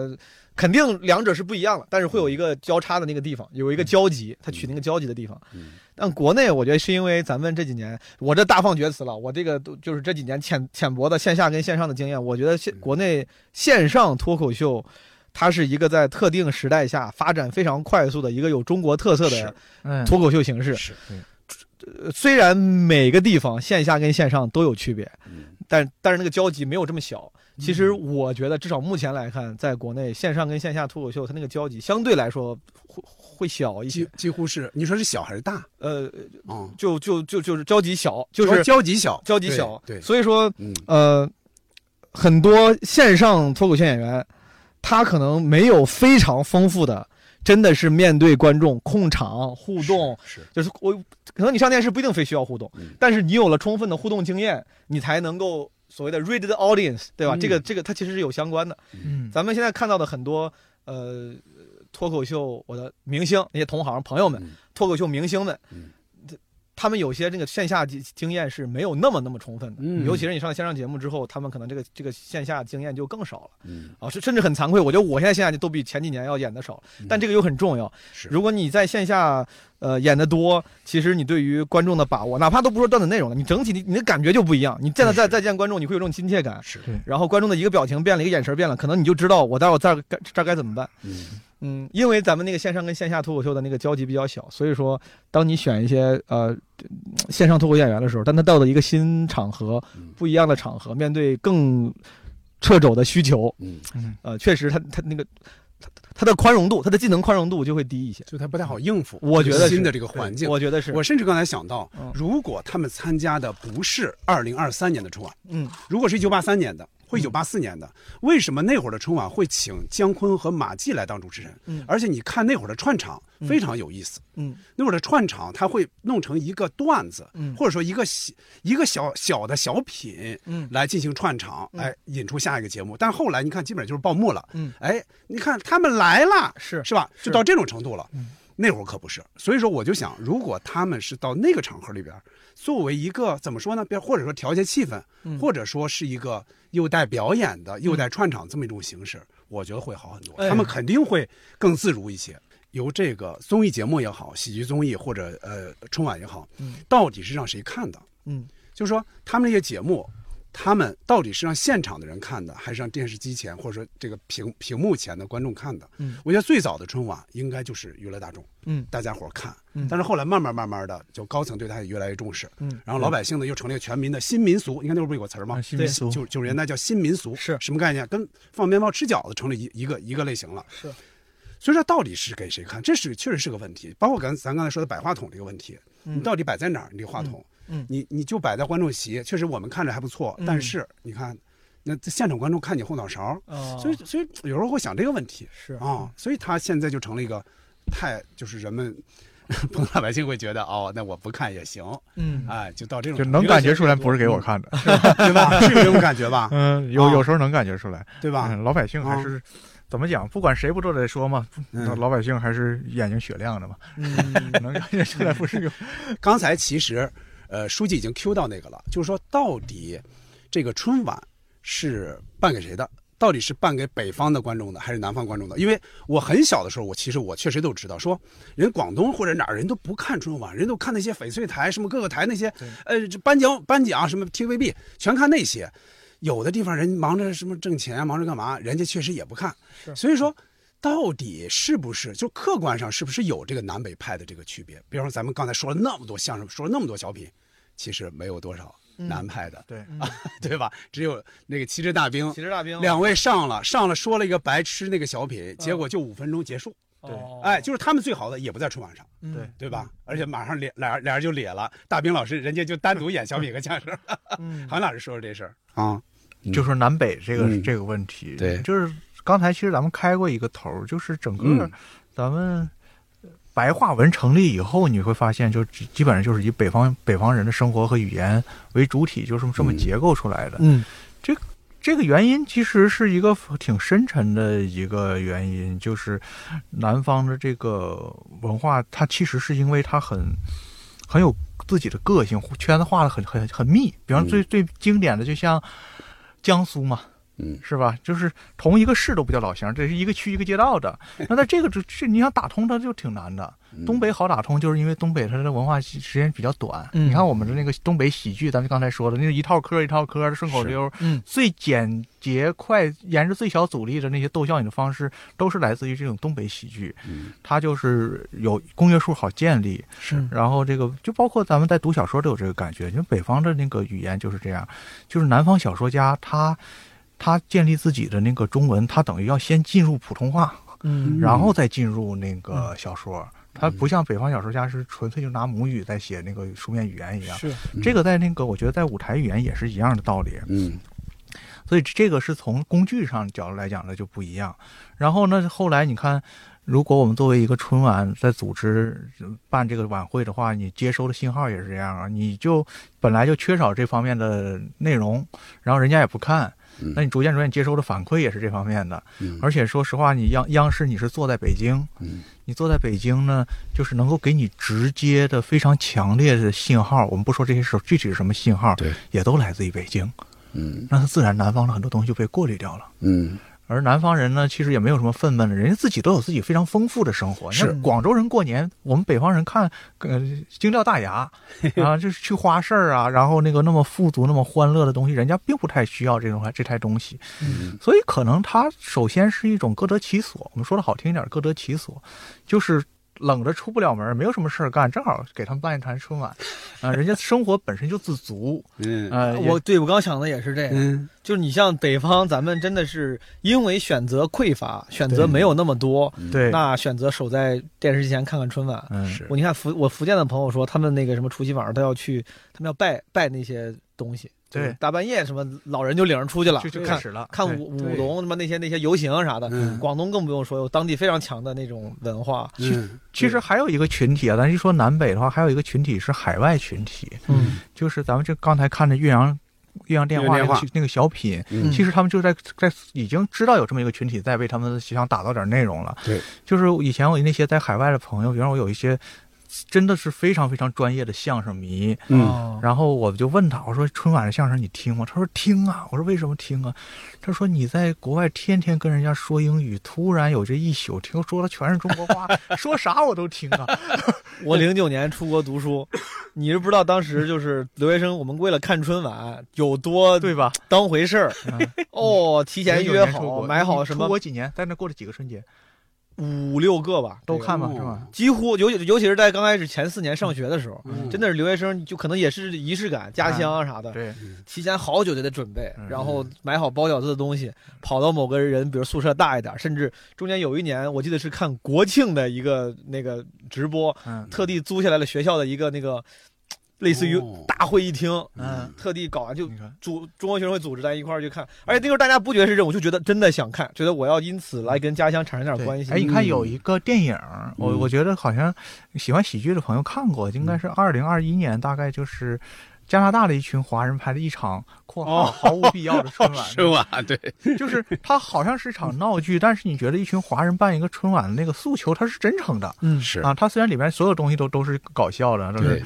就是这都已经说，这既然已经没有中外之分了，那南北之分呢，在这里边它不是特别重要。嗯是但是你说要是春晚，它也确实，我们今天的一个值得聊的同步的一个我个人的观点是呢，也是也是现在就是稍微的那个、呃年纪大了一点，有的体验，就是贸然的批评，他往往忘了进进入人家当事人的情境了。我们能嗯想到的一切缺失，技术问题不足，咱们要得知道。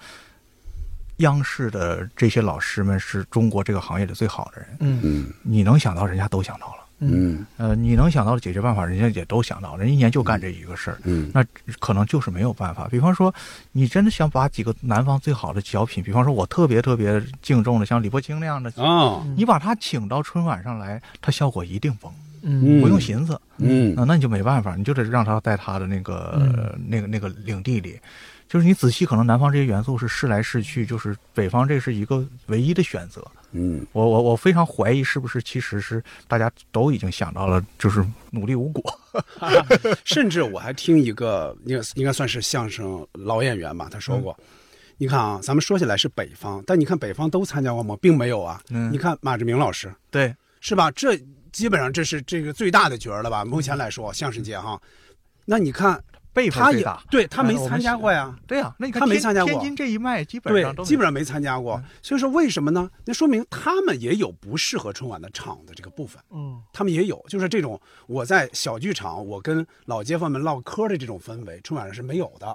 那你既然实现不了，那我也不来。对，嗯啊，我觉得是有这么一点儿，包括像，包括像四川的呀，什么湖北的、湖南的、浙江的，其实也都参加过春晚，嗯。但是确实是试了那么一下不行，对。也就回去了。包括滑稽戏的那叫著名的演员嘛，王汝刚老师，嗯。应该是冲过三次春晚都没冲上去，对。只有严顺凯老师冲上去了，但是他的那种。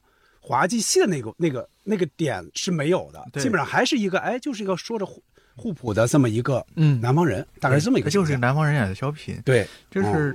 咱咱们要是按照网上流行的这个阴谋论的说法呢，这样也说得通，就是这个格局都已经建好了，我何苦嗯，在打何苦在冒打破它的风险呢？咱们嗯今年把这个事儿平平稳稳的干下去，嗯以维系好我们愿意维系的，就是大家各取所需的这个东西，不就得了吗？这是嗯中国人办事儿，这有什么不好理解的呢？是吧？有什么不好理解的？这很好理解。嗯嗯，哎，那要这样说哈，你们觉得在咱们啊有生之年，是不是一直会这个春晚这个形式会不会一直在？或者说有你们如果啊有那么一次机会啊，开个脑洞，由你们来办一次春晚的话，你们能想出什么招儿来？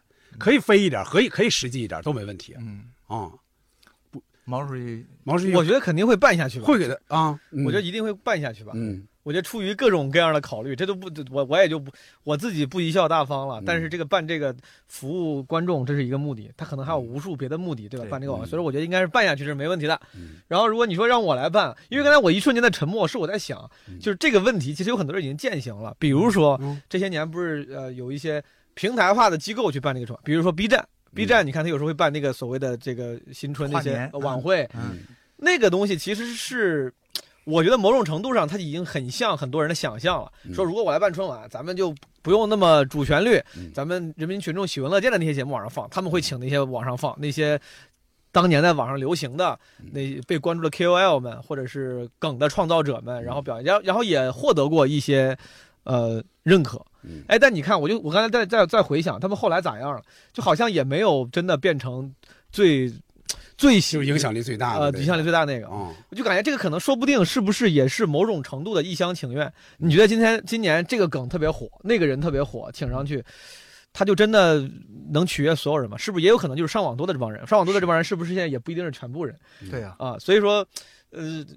所所以说，你说如果我咱咱我跟贾老师我们办啊，会怎么办？那我觉得咱们就是先先想想目的。你的目的是要取悦所有人，让所有人觉得好，还是怎么着？首先，如果是我来办，让所有人觉得好，我是一定不以这个为目的的，因为不可能。我觉得我绝对做不到。因为春晚他可能其其中有一个阶段，他也想让所有人都说的好，但是最后的结果是，因为盯着他的人太多了，最后结果谁他都危险。而且这个众口难调，这个我觉得好的作品。一定，这个创作者是要有一些自我追求的。你只有先取悦，假如说你自己的能力跟审美是到位的，在你心心悦诚服的取悦了自己的情况下，说不定才能让别人感觉到你自己创造这个东西的热情跟真诚，他才能喜欢，才有一部分人能喜欢你。如果你自己都是想着我要怎么伺候你们，最后可能谁也没伺候到，对吧？呃，这这是我如果我来做的话，我会我会这么想。所以说，首先我先排除一个目的，就是取悦所有人，让所有人觉得好。嗯，好，那我我要。我的目的是啥？我可能我要干，我的目的就是大肆敛财。我 开始飞了啊！不是往这个方向飞啊，不是往这个方向，不对，当然不能大肆敛财，当然不能大肆。你你就是你你一定会大肆敛财，但是你不要说出来，你就敛不成了呀。我就哎，我就用这个春晚这个这个形式，就是毛东今年负责春晚这个形式，让全球人民都看看。商业化还能玩出什么花来？就是就在这个事儿上，我要在我要做出几个商业化的这个成功案例。哎，我还不是我的大奶奶是要为为了这个。全国人民盈利啊，就是我这个盈利，我捐给希望工程也好，对吧？然后 这个用来投入再生产也好，但这个盈利是为了让这个商业化玩出花来，看他有没有能玩出别的意思，就是让这个资本化参与运作，对吧？有可能的，我觉得这是有可能的。或者我刚才就搞垂直的春晚，嗯，呃，有些人比如说不同的不同的这个分分会场，对你比如说呃，咱就我就飞一点，假如说我我我就放开手脚，对吧？我请一些外国友人，对吧？八方来来朝拜，大山老师。哎呀，我不，我选我就直接请什么 Beyonce、Bruno Mars，就就就让人家就是你大春节的，你别你别在美国待着了，你过来，我们这儿有事儿，你过来服务一下我。也像那些黑人似的，一人拿着春晚牛逼，这不太对了，是吧？这有点不太对。但是我觉得这个可以，我可能会办的再国际化一些。嗯，我觉得如果我要来办春晚，我可能会，呃，当然还是那句话，贻笑大方了。就像刚才蒋航业老师说的，其实。呃，春晚之所以成现在这样，有可能是有各种各样的掣肘，那些能人们已经想了很多办法。但假如说我没有任何掣肘，我应该会想把它办得更国际化一点。嗯，咱们之前国内的各种文艺形式都体现过了，有唱戏的，有唱歌的，有语言类的，魔术、有杂技。嗯，那放眼全球，是不是还有一些别的节目？然后如果那些节目咱也拿来。热闹热闹，而且相对好请在哪儿？咱们打一个时间差，因为他们这会儿不过年啊，不过，你也你也没事儿，对不对？大白天，对对对，这一二月，你这白天你也没事儿，一二月份天怪冷，对吧？你想出去玩也玩不了，你过来，你过你待两天，对不对？我觉得我觉得挺好，呃，请一些国外的政要啊，请一些国外的政要，政要，呃，这书记顺便奥运会也一起过来学习学习，过来学习学习。啊，对，上身了，对对对对对，呃，联合国教科文组织，你过来来看看我们这个能不能申遗啊？哎，康健老师说说，一会儿我再说我的啊。我开玩笑，嗯，咱咱咱咱在想哈，就是他他有他有几个，他有几个东西肯定是改不了的。嗯，第一就是，既然是中央电视台主办春晚，那他肯定是电视这个媒介还在，嗯，对吧？呃，就是他那种自自己是中心发布内容的那个那个状态是在的，这个屏幕这个大小，这个好好多这个权威，哎，这这东西都在，而且它是官媒嘛，对，官媒的这个官字它代表什么？咱中国人都很理解，嗯，这俩东西是肯定是动不了的，因为它一动的话也有好内容，但它就是不叫中央电视台春春节联联欢晚会这个东西了。所以我能想到就是，嗯，找一些公约数呗，比方说刚才那个毛书记讲过的，咱们可能好多朋友都看过，像，呃，郑州那个春晚的那个，嗯，大家伙觉得那么火，其实他就他也是在电视媒介的逻辑。之前河南好像是类似河南中秋晚会，河南晚会，中秋晚会啊，就有有那么一两年特别的那个出圈出圈嗯，呃，他他就是合合合格的。对，然后咱们还能想到的，比方说中国几次的办的那个奥运会的那个开幕式那样那样的东西，就这些东西肯定它是可以往里装的，所以被验证了，然后大家伙整体反馈也比较正面积极的。然后我我刚才还有一个思路就是说。想往前追，以这个电视媒介去往那个直播代表的这个三点零版本的互联网的那个逻辑里追是不可能的。嗯，你是把自己变成一个东西追追着，就像我们今天说的相声小品一样，你把本身追没了，对，你得往回走。是，这是我的一个猜测，就是说，呃。既然这些人他本身的特长本身也不是支个牌子干直播，嗯，你干嘛不把他们从小学的那些弓马娴熟的东西捡回来，完整的捡回来？嗯嗯，有些观众既然你肯定是不可能让他觉得很嗨、很取悦，而且他平常他被这个短视频已经喂养的够嗨的了，对，你还不如就是咱们想把它博物馆化，嗯，就是过去老老说拯救京剧啊，拯救一些传统艺术吧，大家伙老想把它变新，变成不是它的形式来生存，但其实。其实就是你会发现，最后它就两种途径，一种途径就是博物馆化，嗯，呃，因为它它就是封闭在那个时代里的东西。另外一个途径呢，这是我自己的说爱说的一个意象。我说你要想象把它想象成一个像鲸落一样的，就是鲸鱼尸体往下落，嗯，它在这个下坠的过程它是好几年，然后它就不停的分解，它在不同的海洋的层面，它会喂养不同的生物，嗯嗯。我说其实一个文化的一个综合体，它就是这样的一个东西。就是你把它办成一个像经络一样的东西，也也是好的。嗯嗯啊，就是它它有一个巨大、温柔、美丽、慈悲的这些这些意象都在。嗯，把它剥离掉，就是你还还能够有这种妄念，说我们一个上个世纪的媒介想代表未来人最前沿的乐趣，这不可能了。嗯嗯，我觉得如果春晚再办的话，那就是一个大型的我们这个呃好活的一个展演。嗯嗯，就是即使你看起来那个不再那么嗨，但是你看到的都是好东西，我起码保一头。哎，你说的对，就是国潮那些是吗？差不多。嗯，反正要是好的国潮或者非遗，我我觉得啊，你看我理解对不对？就是我觉得在电视时代，春春晚一度它是。引领潮流，定义潮流的，它是引领引领潮流。对，一度成程度，咱们没有手机，不知道网上什么梗，那个梗就是你小品的台词。哎，梗是从从春晚来的，啊，从春晚来的。是。然后现在，因为他已经没有能力引领跟现在他倒追梗，你发现吗？对，他倒追，他追也追不上。那我就我理解就是，你干脆你也放，直接放弃引领定义这个这个追求，就是咱就你说往回走去。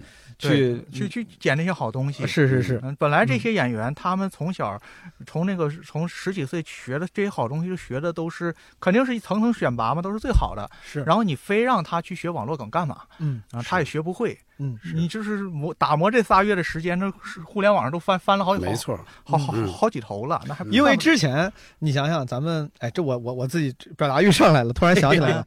呃，说多了，就之前你像咱们有很多小品相声，它还需要有一些评论当年发生时事或者针砭时事的，它说不定有些功能在身上，对，说不定这就是上面给的功能。你说你得你得你聊聊吧，咱现在大家的网络这么发达，大家已经不需要靠春晚来回忆来那个盘点了，对吧？你他其实他其实可以抛掉很多枷锁，然后捡起一些新。我倒反而觉得，我不知道诸位有没有印象，这两年有时候网上会，我觉得你们在微博上应该刷到过那种类似于混剪视频，然后就是。感动人的瞬间，感动人就就很像那种快手视频、就抖音视频，其实都是手机拍的，都是老百姓的然后拍上那个配上音乐。你看啊，我举个例子，这种东西其实反而就是很多人上网，他不一定，大家上网在杀时间看搞笑的、追星、看那些梗，哎，反而说不定有一些功能，就是呃追时事的功能，我自己能满足了。但类似于这样看人生百态，你说不定一年有个时间，你唤起一些我心中温情的功能。说不定是不是春晚你能你能承担一下，当然不一定是靠小品承担了，说不定你能靠别的视觉形式来承担。有时候你看他们有时候会抓一些网上这些，比如有一年，呃，应该是冯小刚那一年吧，嗯，他把有歌手请来唱那个《时间都去哪儿了》啊，但是背后放的那个事儿。他是那个叫大萌子还是叫什么？从小从一岁两岁跟他父亲合影，嗯，一直合到大概十几二十岁、三十岁，是啊那样的那样，就他会有有有时候会有意捕捉这些是平常人的小事儿，但是后来这些好像有时候你不足以打动人了。对，哦我要是我，刚才我是说的很飞啊，但咱瞎说的话，你像春晚，假如说咱就咱就把它当成是一个每年人数最多的会看的一个节目，你其实不用只是节目。它可以有，它其实就是环节，它是个整体，它就你就你就当这三四个小时是个视频呈现，视频呈现能玩的东西还挺多的。呃，河南那个创新其实某种程度上就是它跳脱了只是人的节目，它加了很多特效啥的，就是它这个整个是个视频呈现，像个小电影一样的。好，这是一种视频呈现，然后说不定中间你像呃电视台里面还有一些脍炙人口的节目或环节，比如说之前中央三套随便说开门大吉猜歌的，对吧？这个环节说你在春晚上加个这个环节，但是。既然是春节特别篇，你请来的人可能都是厉害的人，嗯，各省书记，嗯，各省，哎，真又来了，哎，真的，我我我我觉得就是大家本来有时候他就会请一些这个咱们的人民公仆来参加这种这个节目嘛，你让这些节目你参加一些喜闻乐见的互动形式，时期春晚是这样的，是吧？啊，他会领导人是在场的，是吧？对吧？那最典型就是九零年嘛，对对。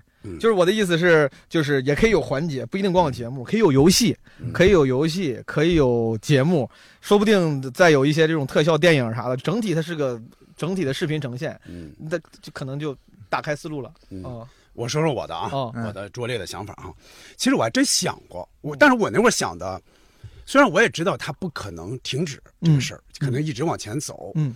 嗯，但但是我会想，如果他办最后一届怎么办？把这会场分为两个，嗯，一个就是年轻人愿怎么看怎么看，嗯，而这里边就说谁最擅长什么，比方说流这这些流量演员，你就干什么，你不要塞到小品里去，哦，不要塞到小品里去，你最擅长干什么就干什么，你你是因为什么火的，你就还干你这个事儿，你唱歌也好，跳舞也好都没问题，嗯，呃，什么科目三这都没问题，嗯，但是另外一个项就是怀旧项的，嗯，就是请这些。不再登春晚的老人但是人们对他有感情。嗯，这些人你们单来一场，比如我想到的，嗯，冯巩和刘伟，嗯，你说一个，嗯，他俩的春晚就说过一个呀，就说过那个，这个还真不，这虎年虎年说说虎年说虎就之后那就是哎对，还有一个巧对影联是他俩说的，就说过两个，嗯，你们俩说一次，白着头发说一次，嗯，然后牛群不是也分开了吗？牛群你俩说一个，那更不用咱说咱们德高望重的赵本山老师这么多年。这个这个这个离离开这个舞台嘛，你也回来，你也再演一个，然后陈佩斯老师回来演一个，因为中间朱时茂是说过一次的，如果将来有合适的本子，我们不排除上春晚。但是从陈佩斯那会儿好像很坚决，我就不不上了，我可以上你们央视的其他节目，但我不上春晚。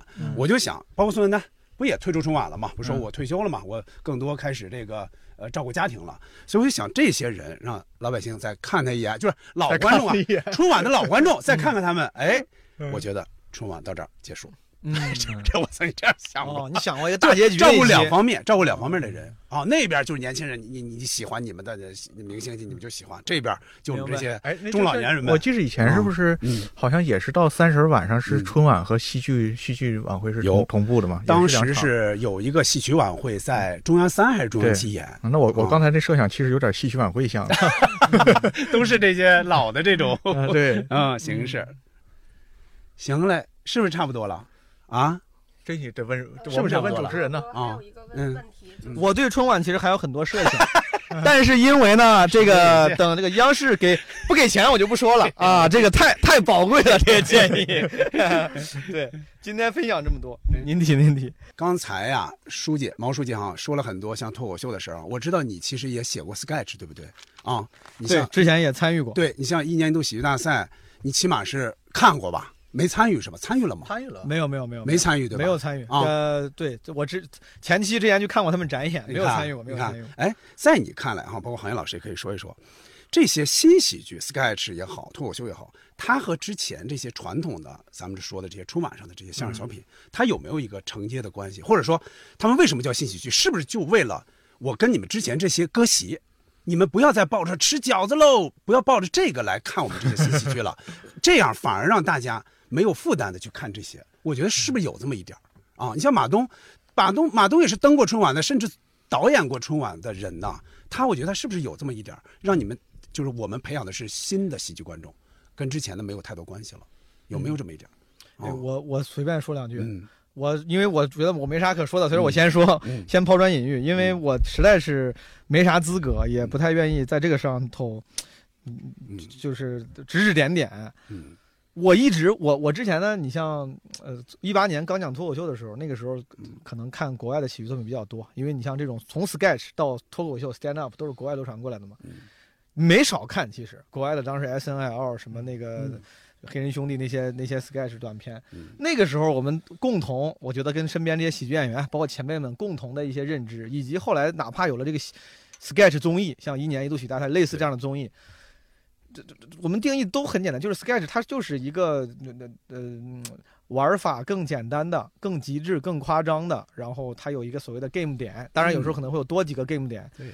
它其实我的意思是，它不至于咱它其实没有那么多可聊的。Sketch 就是一个更简单的小品，当然小品的东西本来也不存在，就是咱咱自己发发明的嘛。嗯，Sketch 就是它加了一个这 game 点，应该咋说？其实就是有时候是奇怪的设定，更常见的就是你会发现奇怪的设定常常出现在 Sketch 里面。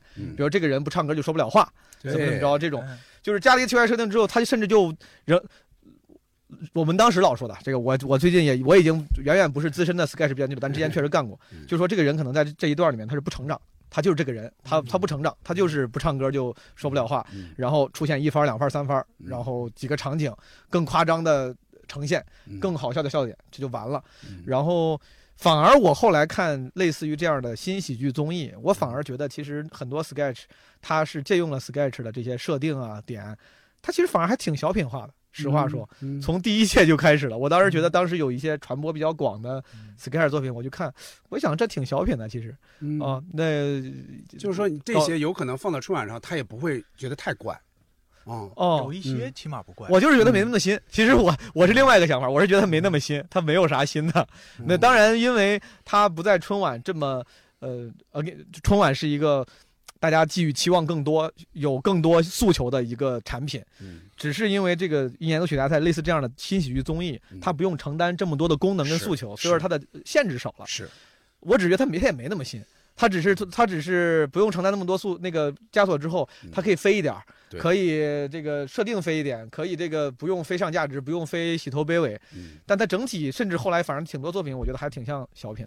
我能想起来一个，就是有一个奶爸的，应该是应该是二喜里边的，嗯，就是那个人他羞于承认自己是奶爸。然后神一来，他就说我不是，我可不是看孩子的，我有别的工作。对，但是后来才发现，所有来劝他的人，这个小区里这些男的都是奶爸。嗯，我觉得这个就很有春晚小品的那个味味道。嗯，呃，不，咱不说他不好，就说他没有最早，比如有些咱们想到的比较飞的那些什么互联网啊体检啊，嗯，呃，什么像什么进化论是吧？就土豆的这个是就没有那么飞啊。就是有的时候你你这场景，比方说刚才书记说那个，这个人天生的我。不唱歌不会说话，嗯，你不用去探究这个人为什么这样，嗯，但是你在春晚小品里，他必须说这个人是怎么这个毛病是怎么来的，从头到尾来，他这个里边可能我就截取你这小项就完了。对我其实我甚至可能是我我反而觉得那些东西没那么新，甚至他。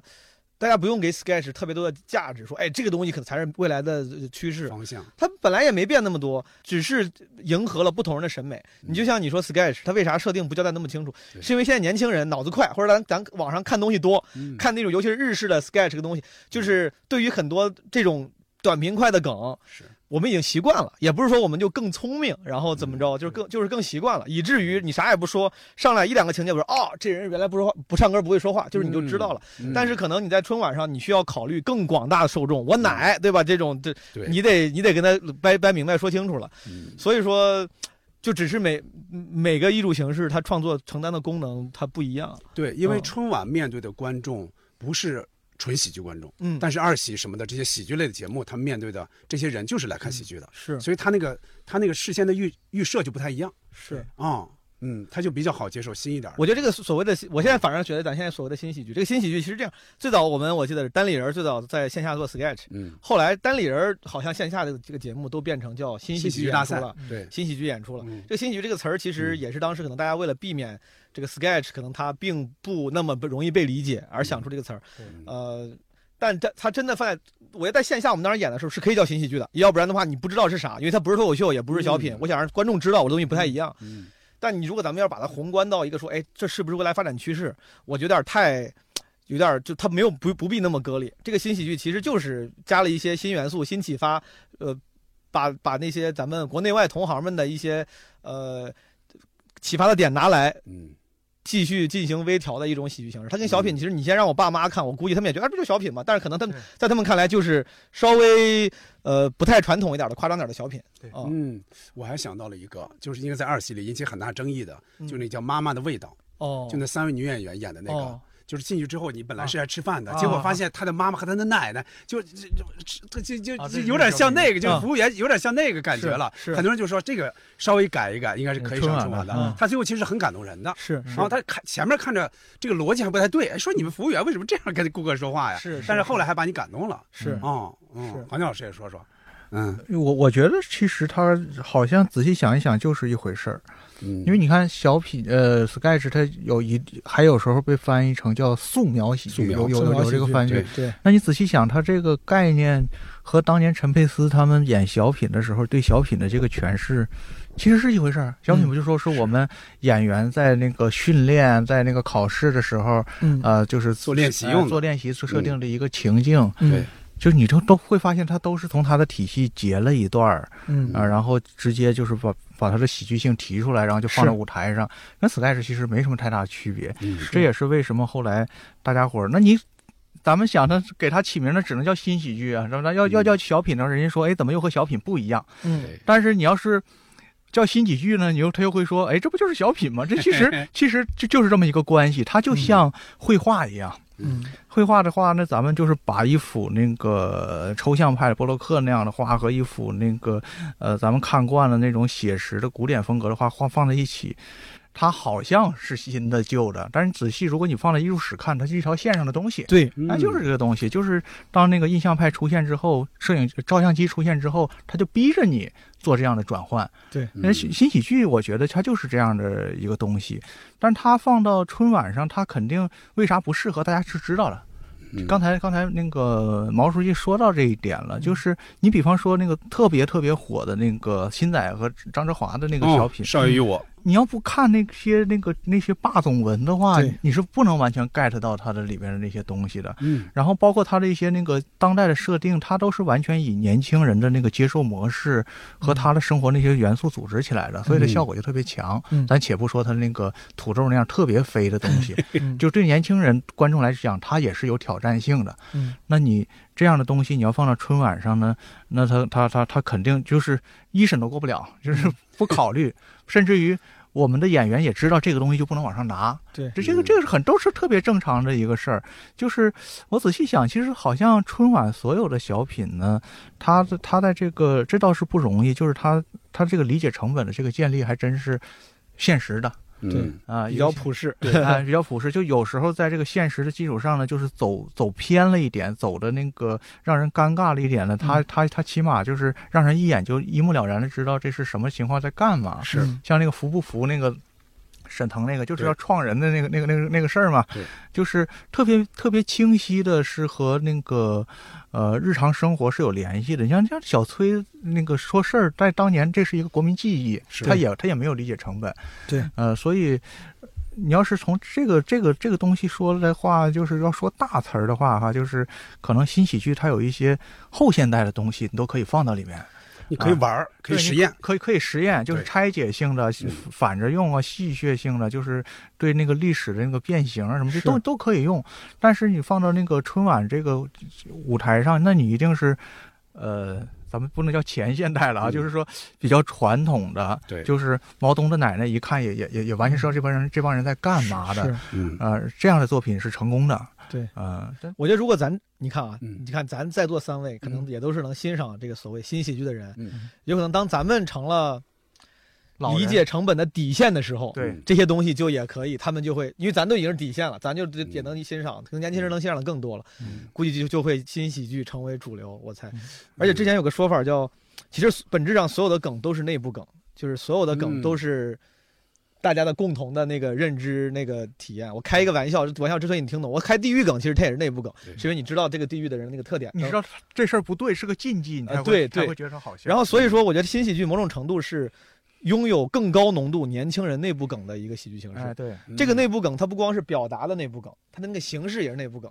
就比如说咱刚才说那个直接给设定，这就是一个年轻人习惯的一个内部梗的形式。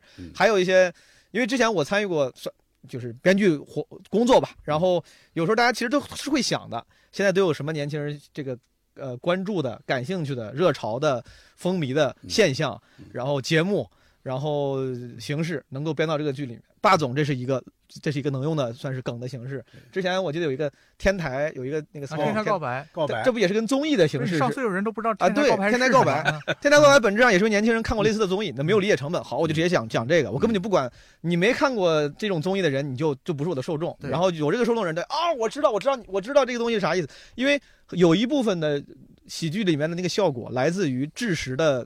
自我认可吧，我觉得是这样。尤其是你看，你们二位也都看过很多现在脱口秀什么演出，有时候他要讲一个那个梗是明显一个内部梗，但是需要有文化才能理解的，观众反而会效果尤其强烈。大家说哦，就感觉就一瞬间就哦，我得让人知道，我得做出反应 啊！对对对，我必须做出反应。所以说后来甚至一度成为了一一些脱口秀这个同行们，大家会也会有意识的做一些这种创作密码啊，加一些加一些可能有。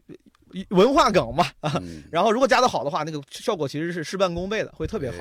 哦，所以说某种程度，我觉得新喜剧里面它高浓度的用了一些年轻人才能接受的形式跟表达，它也是这种事半功倍的效果啊。而且我还想到一个反例，你看刚才咱们想的都是现在的新喜剧，如果上春晚会怎么样？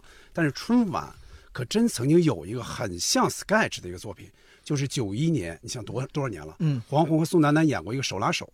哦，他俩就换鞋，俩手粘一起了。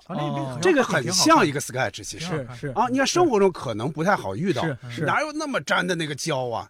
俩人粘一起了，粘起怎么办？对吧？开始想办法嘛，是吧？是吧？我把从我这儿拿了给你，结果后来说那就聊天吧，就说这个胶为什么是这样的？就开始说生活中的事儿。嗯，哎，说我上次那个买那个塑料袋，嗯，怎么怎么叫？拽拽拽不开是吗？我们家门铃平时摁的不响，结果到晚上就响，就开始说这些事儿，结果俩人慢慢拉近。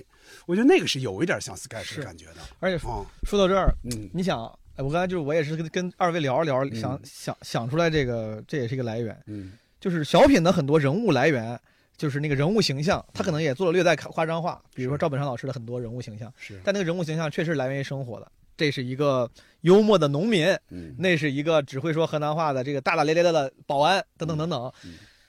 因为现在这个文艺形式的极大丰富和年轻人接触各种各样文艺形式的方便，我们都看过日本动漫和这这个什么国外的综艺。嗯，其实，在在这个新喜剧里能用的人物形象变多了。嗯，之前大家只知道哦，就是乡长、什么保安、农民这些形象，我是呃我是没有理解门槛。现在对年轻人来说，没有理解门槛的这个形象多了好多。对，那个。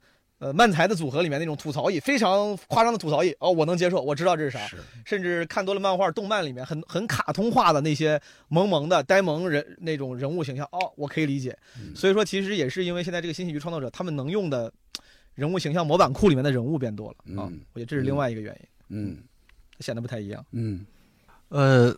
其实喜剧有各种各样的喜剧，咱们把咱们心目中那些最好的喜剧作品放在这摆一摆，其实就能感觉到这个问题它有边界。比方说，呃，我们印象里的电影里面，从外国电影说吧，因为是人电影开始开始的早，像怀尔德的那些喜剧，嗯，然后你会觉得它它质感又好，它同时它又是服务于所有的人，然后还有一些比较怪的喜剧。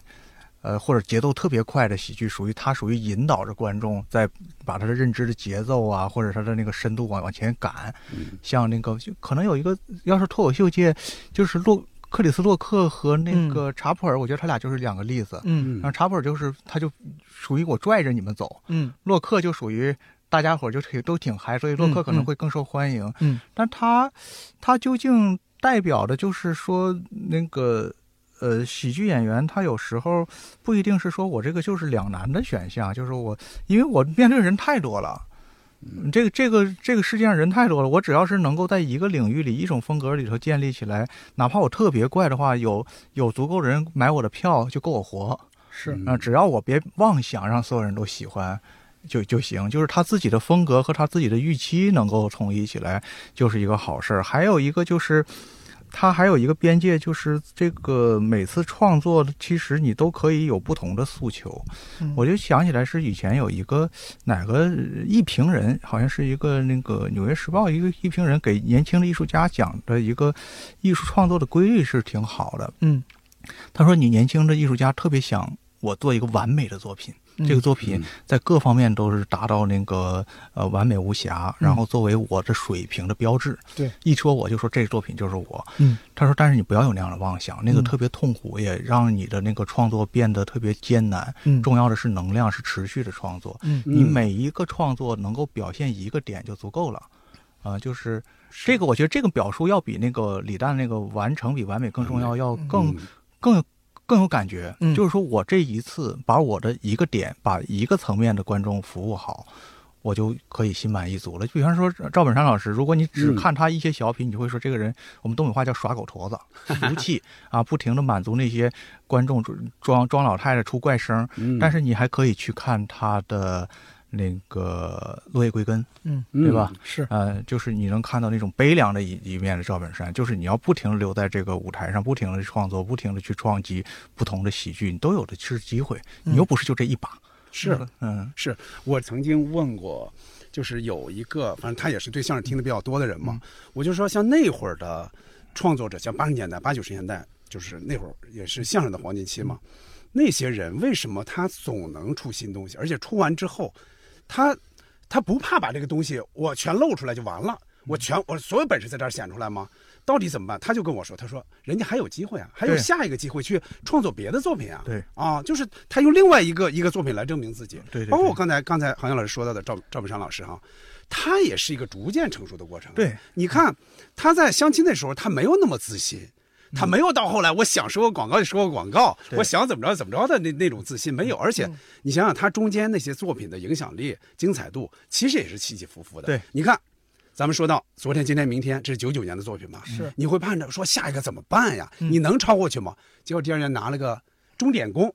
就跟宋丹丹那个，你看这个的精彩度就下去了，对，最多留下一个拢共分几步，对，哎，但是下一个人家再拿一个，到零九年还拿出去不差钱来，那就不断不断的，你有机会去证明自个嘛，是。对吧？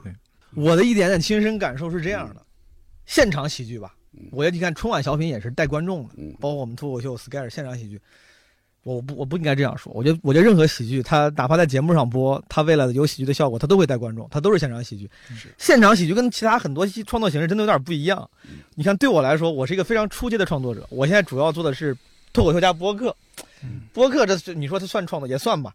这个明显我心态就更平和一些，因为播客，比如我创做出来一期，如果我做的那一刻，我觉得哎，这个这一期挺好。然后哪怕这一期数据一般，没上什么平台首页，评论也正常，我心里这个感觉我大概率不会变的。哪怕这个同同一天捕头你发了一个特别爆的一段，我觉得那个挺好，我这也挺好，我会 我会我我心里会一点都不会焦虑。现场喜剧通常你看我们面临的是什么样的场景啊？通常你要拼盘，你要跟好几个人待在一起，有非常强烈的对比。是，哪怕没有对比，哪怕今天是你专场。但是你会跟自己之前和有对比。今天今天这个展这上一个小时，观众笑的也不错。我想，哎，怎么没有上一场在上海那个笑的声音大？我这场是不是没演好？嗯，就是因为现场喜剧它那个反馈如这这是常常之前有人聊什么脱口秀的一个其实是特点，就是它的反馈如此之及时和强烈。这可能是个好处，是很多演员迷恋舞台的原因。但它同时也是一个很残酷的。让你不由自主，你完全就没有办法选择的，会拿这个标准来衡量自己，就是反馈太及时、太强烈了。今天连演五个演员，你就后面的演员就比你爆。我是补头，你在我后面，你你就是播客的话，我可以无所谓。但你在后面就比我爆，我肯定不会觉得我今天这个就是厉害啊！我明显我这个最厉害，我因为我知道观众没买账，我心里会难受。每个人都会这样。然后，哪怕再有艺术家自我创作追求的人，追求个人表达的人。他其实就是他，其实都会难免受影响。他为了下一次不要让自己这个心情受影响，他可能都会回家把稿再改的取悦观众、迎合观众一些。喜剧本身就是一个取悦，它本质上就是一个取悦观众、迎合观众的艺术形式。有很多艺术形式是允许你跨越时间的，卡夫卡写完之后，他一辈子没火，死了之后可能他才那个啥。喜剧不太允许跨越时间的，就是你当下没有取悦观众，你说我这个段子是写给一百年后的人听的，就是可能百年后别人会发现我这是个艺术瑰宝，几乎不可能。所以说，他的他被评判的方式几乎就是现场的笑声。他让这些演员，不管刚开始从从零做起的时候，他是一个多么追求个人表达的人，他大概率多多少少都会往那个取悦观众那边会会偏。然后我觉得这是他跟他艺术形式的本质有有关系的啊。哦，我觉得这个毛书记的这个观点是一个非常真切的体验，就是我们往往是站在外边说，很少会听到一个喜剧演员从他自身的角度去说为什么喜剧必须先拥抱观众这个道理。嗯，就是你不拥抱的话，我就留不在这个舞台上。我觉得这是一个特别宝贵的，呃，宝贵的经验。那有也这也就有可能是真正往前突的喜剧演员，可能就先得。先在取得市场或者说是观众第一手的成功之后了，嗯嗯，可能是这样。如嗯，哎，我之前看过一些国外的，我之前记得我刚上台是一八年的时候看过一个国外的十大喜剧专场的那个榜单，我十个都看了一下，其中有一个就特别怪，他评到了前十，但特别怪，然后效果好像也一般，我就很佩服这演员。我觉得我倒不是这个吉祥怪气，我觉得这个演员他应该就是属于是不像我。不像很多演员一样，他可能就想清楚了。他说：“我就不取悦最广大的观众，我就是喜欢我这风格，只要能取悦你们这帮人，我这辈子 OK 了。”嗯，就是我觉得这个是我佩服的。我觉得他他就是可能更完美的把个人追求和对受众取悦平衡了一下。嗯，但是干这行的人，干这行的人大概率这样的人其实就是就是非常少，本质上会比较少。他既然迷恋舞台，他迷恋观众的那个欢呼跟鼓掌和那个那个反馈。他其实对于被认可是有强烈欲望的啊，嗯，真的是那种不在意他他人评论，只在意个人表达的人，说不定他可能不一定会从事这一行，而可能从事别的艺术形式创作去了。就是那些录播形式，你像画画什么的，你不用取得他第一时间的那个反馈，对对吧？那些艺术，哎，我想起一个例子来，也是春晚上的例子啊。嗯，咱刚才其实不止一次提到，就是张三七人。哦，张三七人最早编剧和导演看到这个本子的时候，那是好几年前的本子了，他们会觉得这个比较平，嗯嗯，没有什么太大包袱。结果最后把严树开老师从上海请来，嗯，到现场，他们不太看好啊。你像当年都有什么？嗯，当年这不九三年嘛，擦皮鞋，王红和这个魏吉安的擦皮鞋也很有名。赵本山老师的老拜年，嗯，然后这个潘长江的桥，嗯，还有好多，你像呃蔡蔡明的黄土坡，这按理说这些人知名度就远高于他，是，但是他们在。最开始彩排审查的时候，就发现效果最好的就是张三七人。结果到了春晚直播，果不其然，这个就是现场效果最好。十五天之后，我最喜爱的春晚节目评选，这个就是第一哦，超过了老拜年，超过了那些其他人的那些。就是说，你还是用现场的效果，或者说观众，我自己内心觉得这个镜子最精彩，那我就把票投给他。对，哦，确实有这么一点啊。这个跟你之前有没有名气什么之类的 没有太大关系。哦，是有这，尤其是，对这这玩意儿，我就感慨一下，尤其是现场喜剧带观众的这种，他难免最后大家那个创作者都要先把取悦观众当第一位。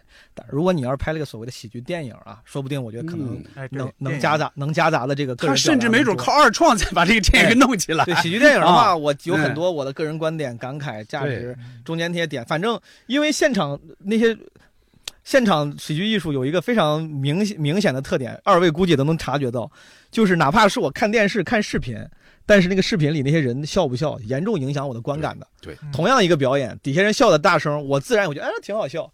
如果同样一模一样的表演，底下没有人笑，你会觉得好像有点尬，就是挺。对。所以说，就是现场效果几乎影响他所，几乎影响这个作品的所有传播传播形式。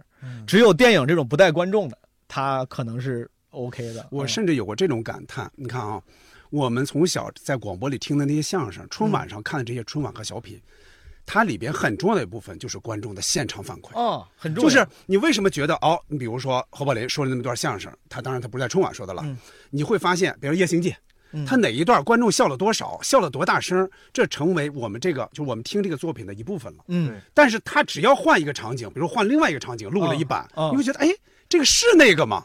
对你这个感觉不一样了，你会觉得这个是你作品的一部分。是这个确实，这也是为啥很多喜剧综艺、喜剧综艺会会去叠观众笑声这个音轨嘛？嗯啊，就是他可能用的不是笑声素材、罐头笑声，对，但都会把现场笑声 叠插进去啊，会会弄，这都这都 这是一个非，因为它对观感的影响非常明显。但我忘了是带动哪年开始，就是春晚的领长开始进入到那个大家伙的讨论范围啊，就是明显看到那些领长的领长员和底下那些精心设计的了无生趣的那个山呼海啸的声音，嗯，就成大家揶揄的对象。对，但实际上现在在想呢，这个事情是有必要的，嗯，但是这个活干的不好，没错，就是这个事儿是有必要，你必须要调节观众。是，嗯，但是这些人说实话呢，就是嗯，就是把他应付下来了，你能感觉到他们在应付的。嗯，我认认真真起早贪黑的在应付你。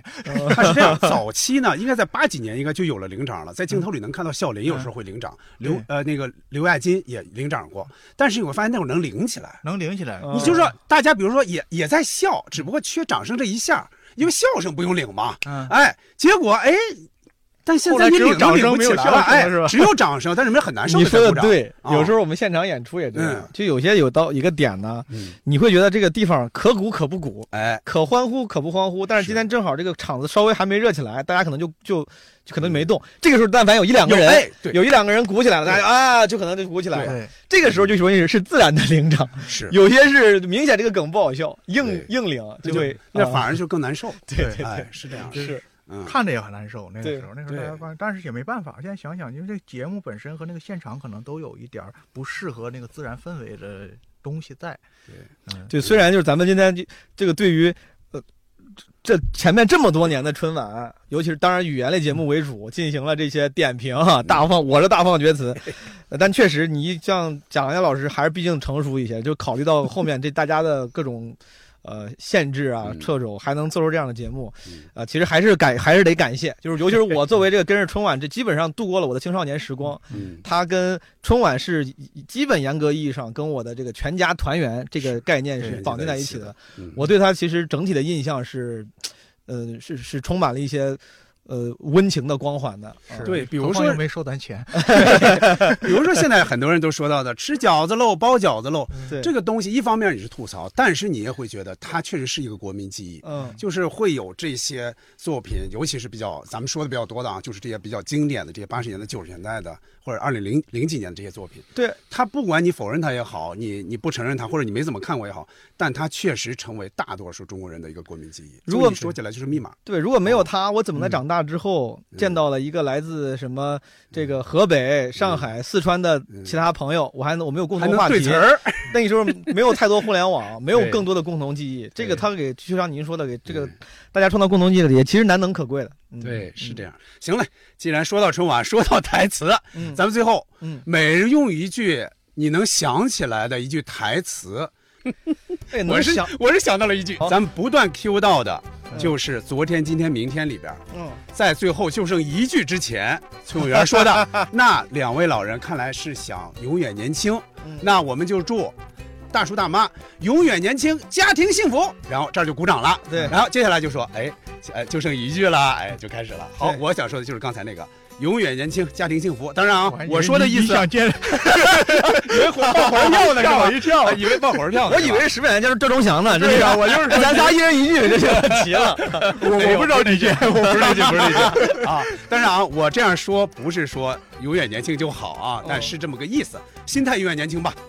家庭幸福。我我我刚才想到，但是我就就咱就截取这一段，咱不往后延续。就是那个《英雄母亲的一天》里边说：“大妈呀，你就拎着这周东西，你想啥有啥。”然后那个赵婷说：“想啥有啥呀。”然后侯耀文说：“想啥有啥。”哎，我就祝各位想啥有特别好。后面那句咱不翻了，特别好。后面说什么？那我儿子还用上班？哎，你俩这个都把。结尾结的太好了吧！我完全没有朝过来看看，哎，或者拿个金胶也行，完全没有能能接的接的地方了。哎呀，这个你俩这个打扑克最后那几句可以说，我想想啊，哎，人生大舞台嘛，啊，这个圣诞静默丑，是谁谁明白？这也行。我能想到跟过年一点关系都没有。我自己从小到大，我自己没事会背的小品台词啊，就是九八九八不得了啊！好啊，这这个。纵观世界风云，风景这边更好。谢谢。开始吊凳，吊凳。风景，哎，贾老师这个这系列节目更好，好不好？什么贾老师啊？不是 郑贾老师跟郑老师。呃，风景这边更好，是我给这个捕头打的广告，是咱们这系列节目更好。哎呀，好，谢谢谢谢，太好了！哎呦喂，我都说热了，我 行了，是不是？哎，老师要啊，我最后一句完事儿了啊，也是我觉得特别好，也是祝捕头老师风景这边最好。多谢多谢啊，真的是多谢郝江老师，多谢毛东毛书记来做客我们这期节目哈，感谢，也是祝大家新春愉快，感谢朋友们收听一年又一年十大春晚喜剧小品，再见。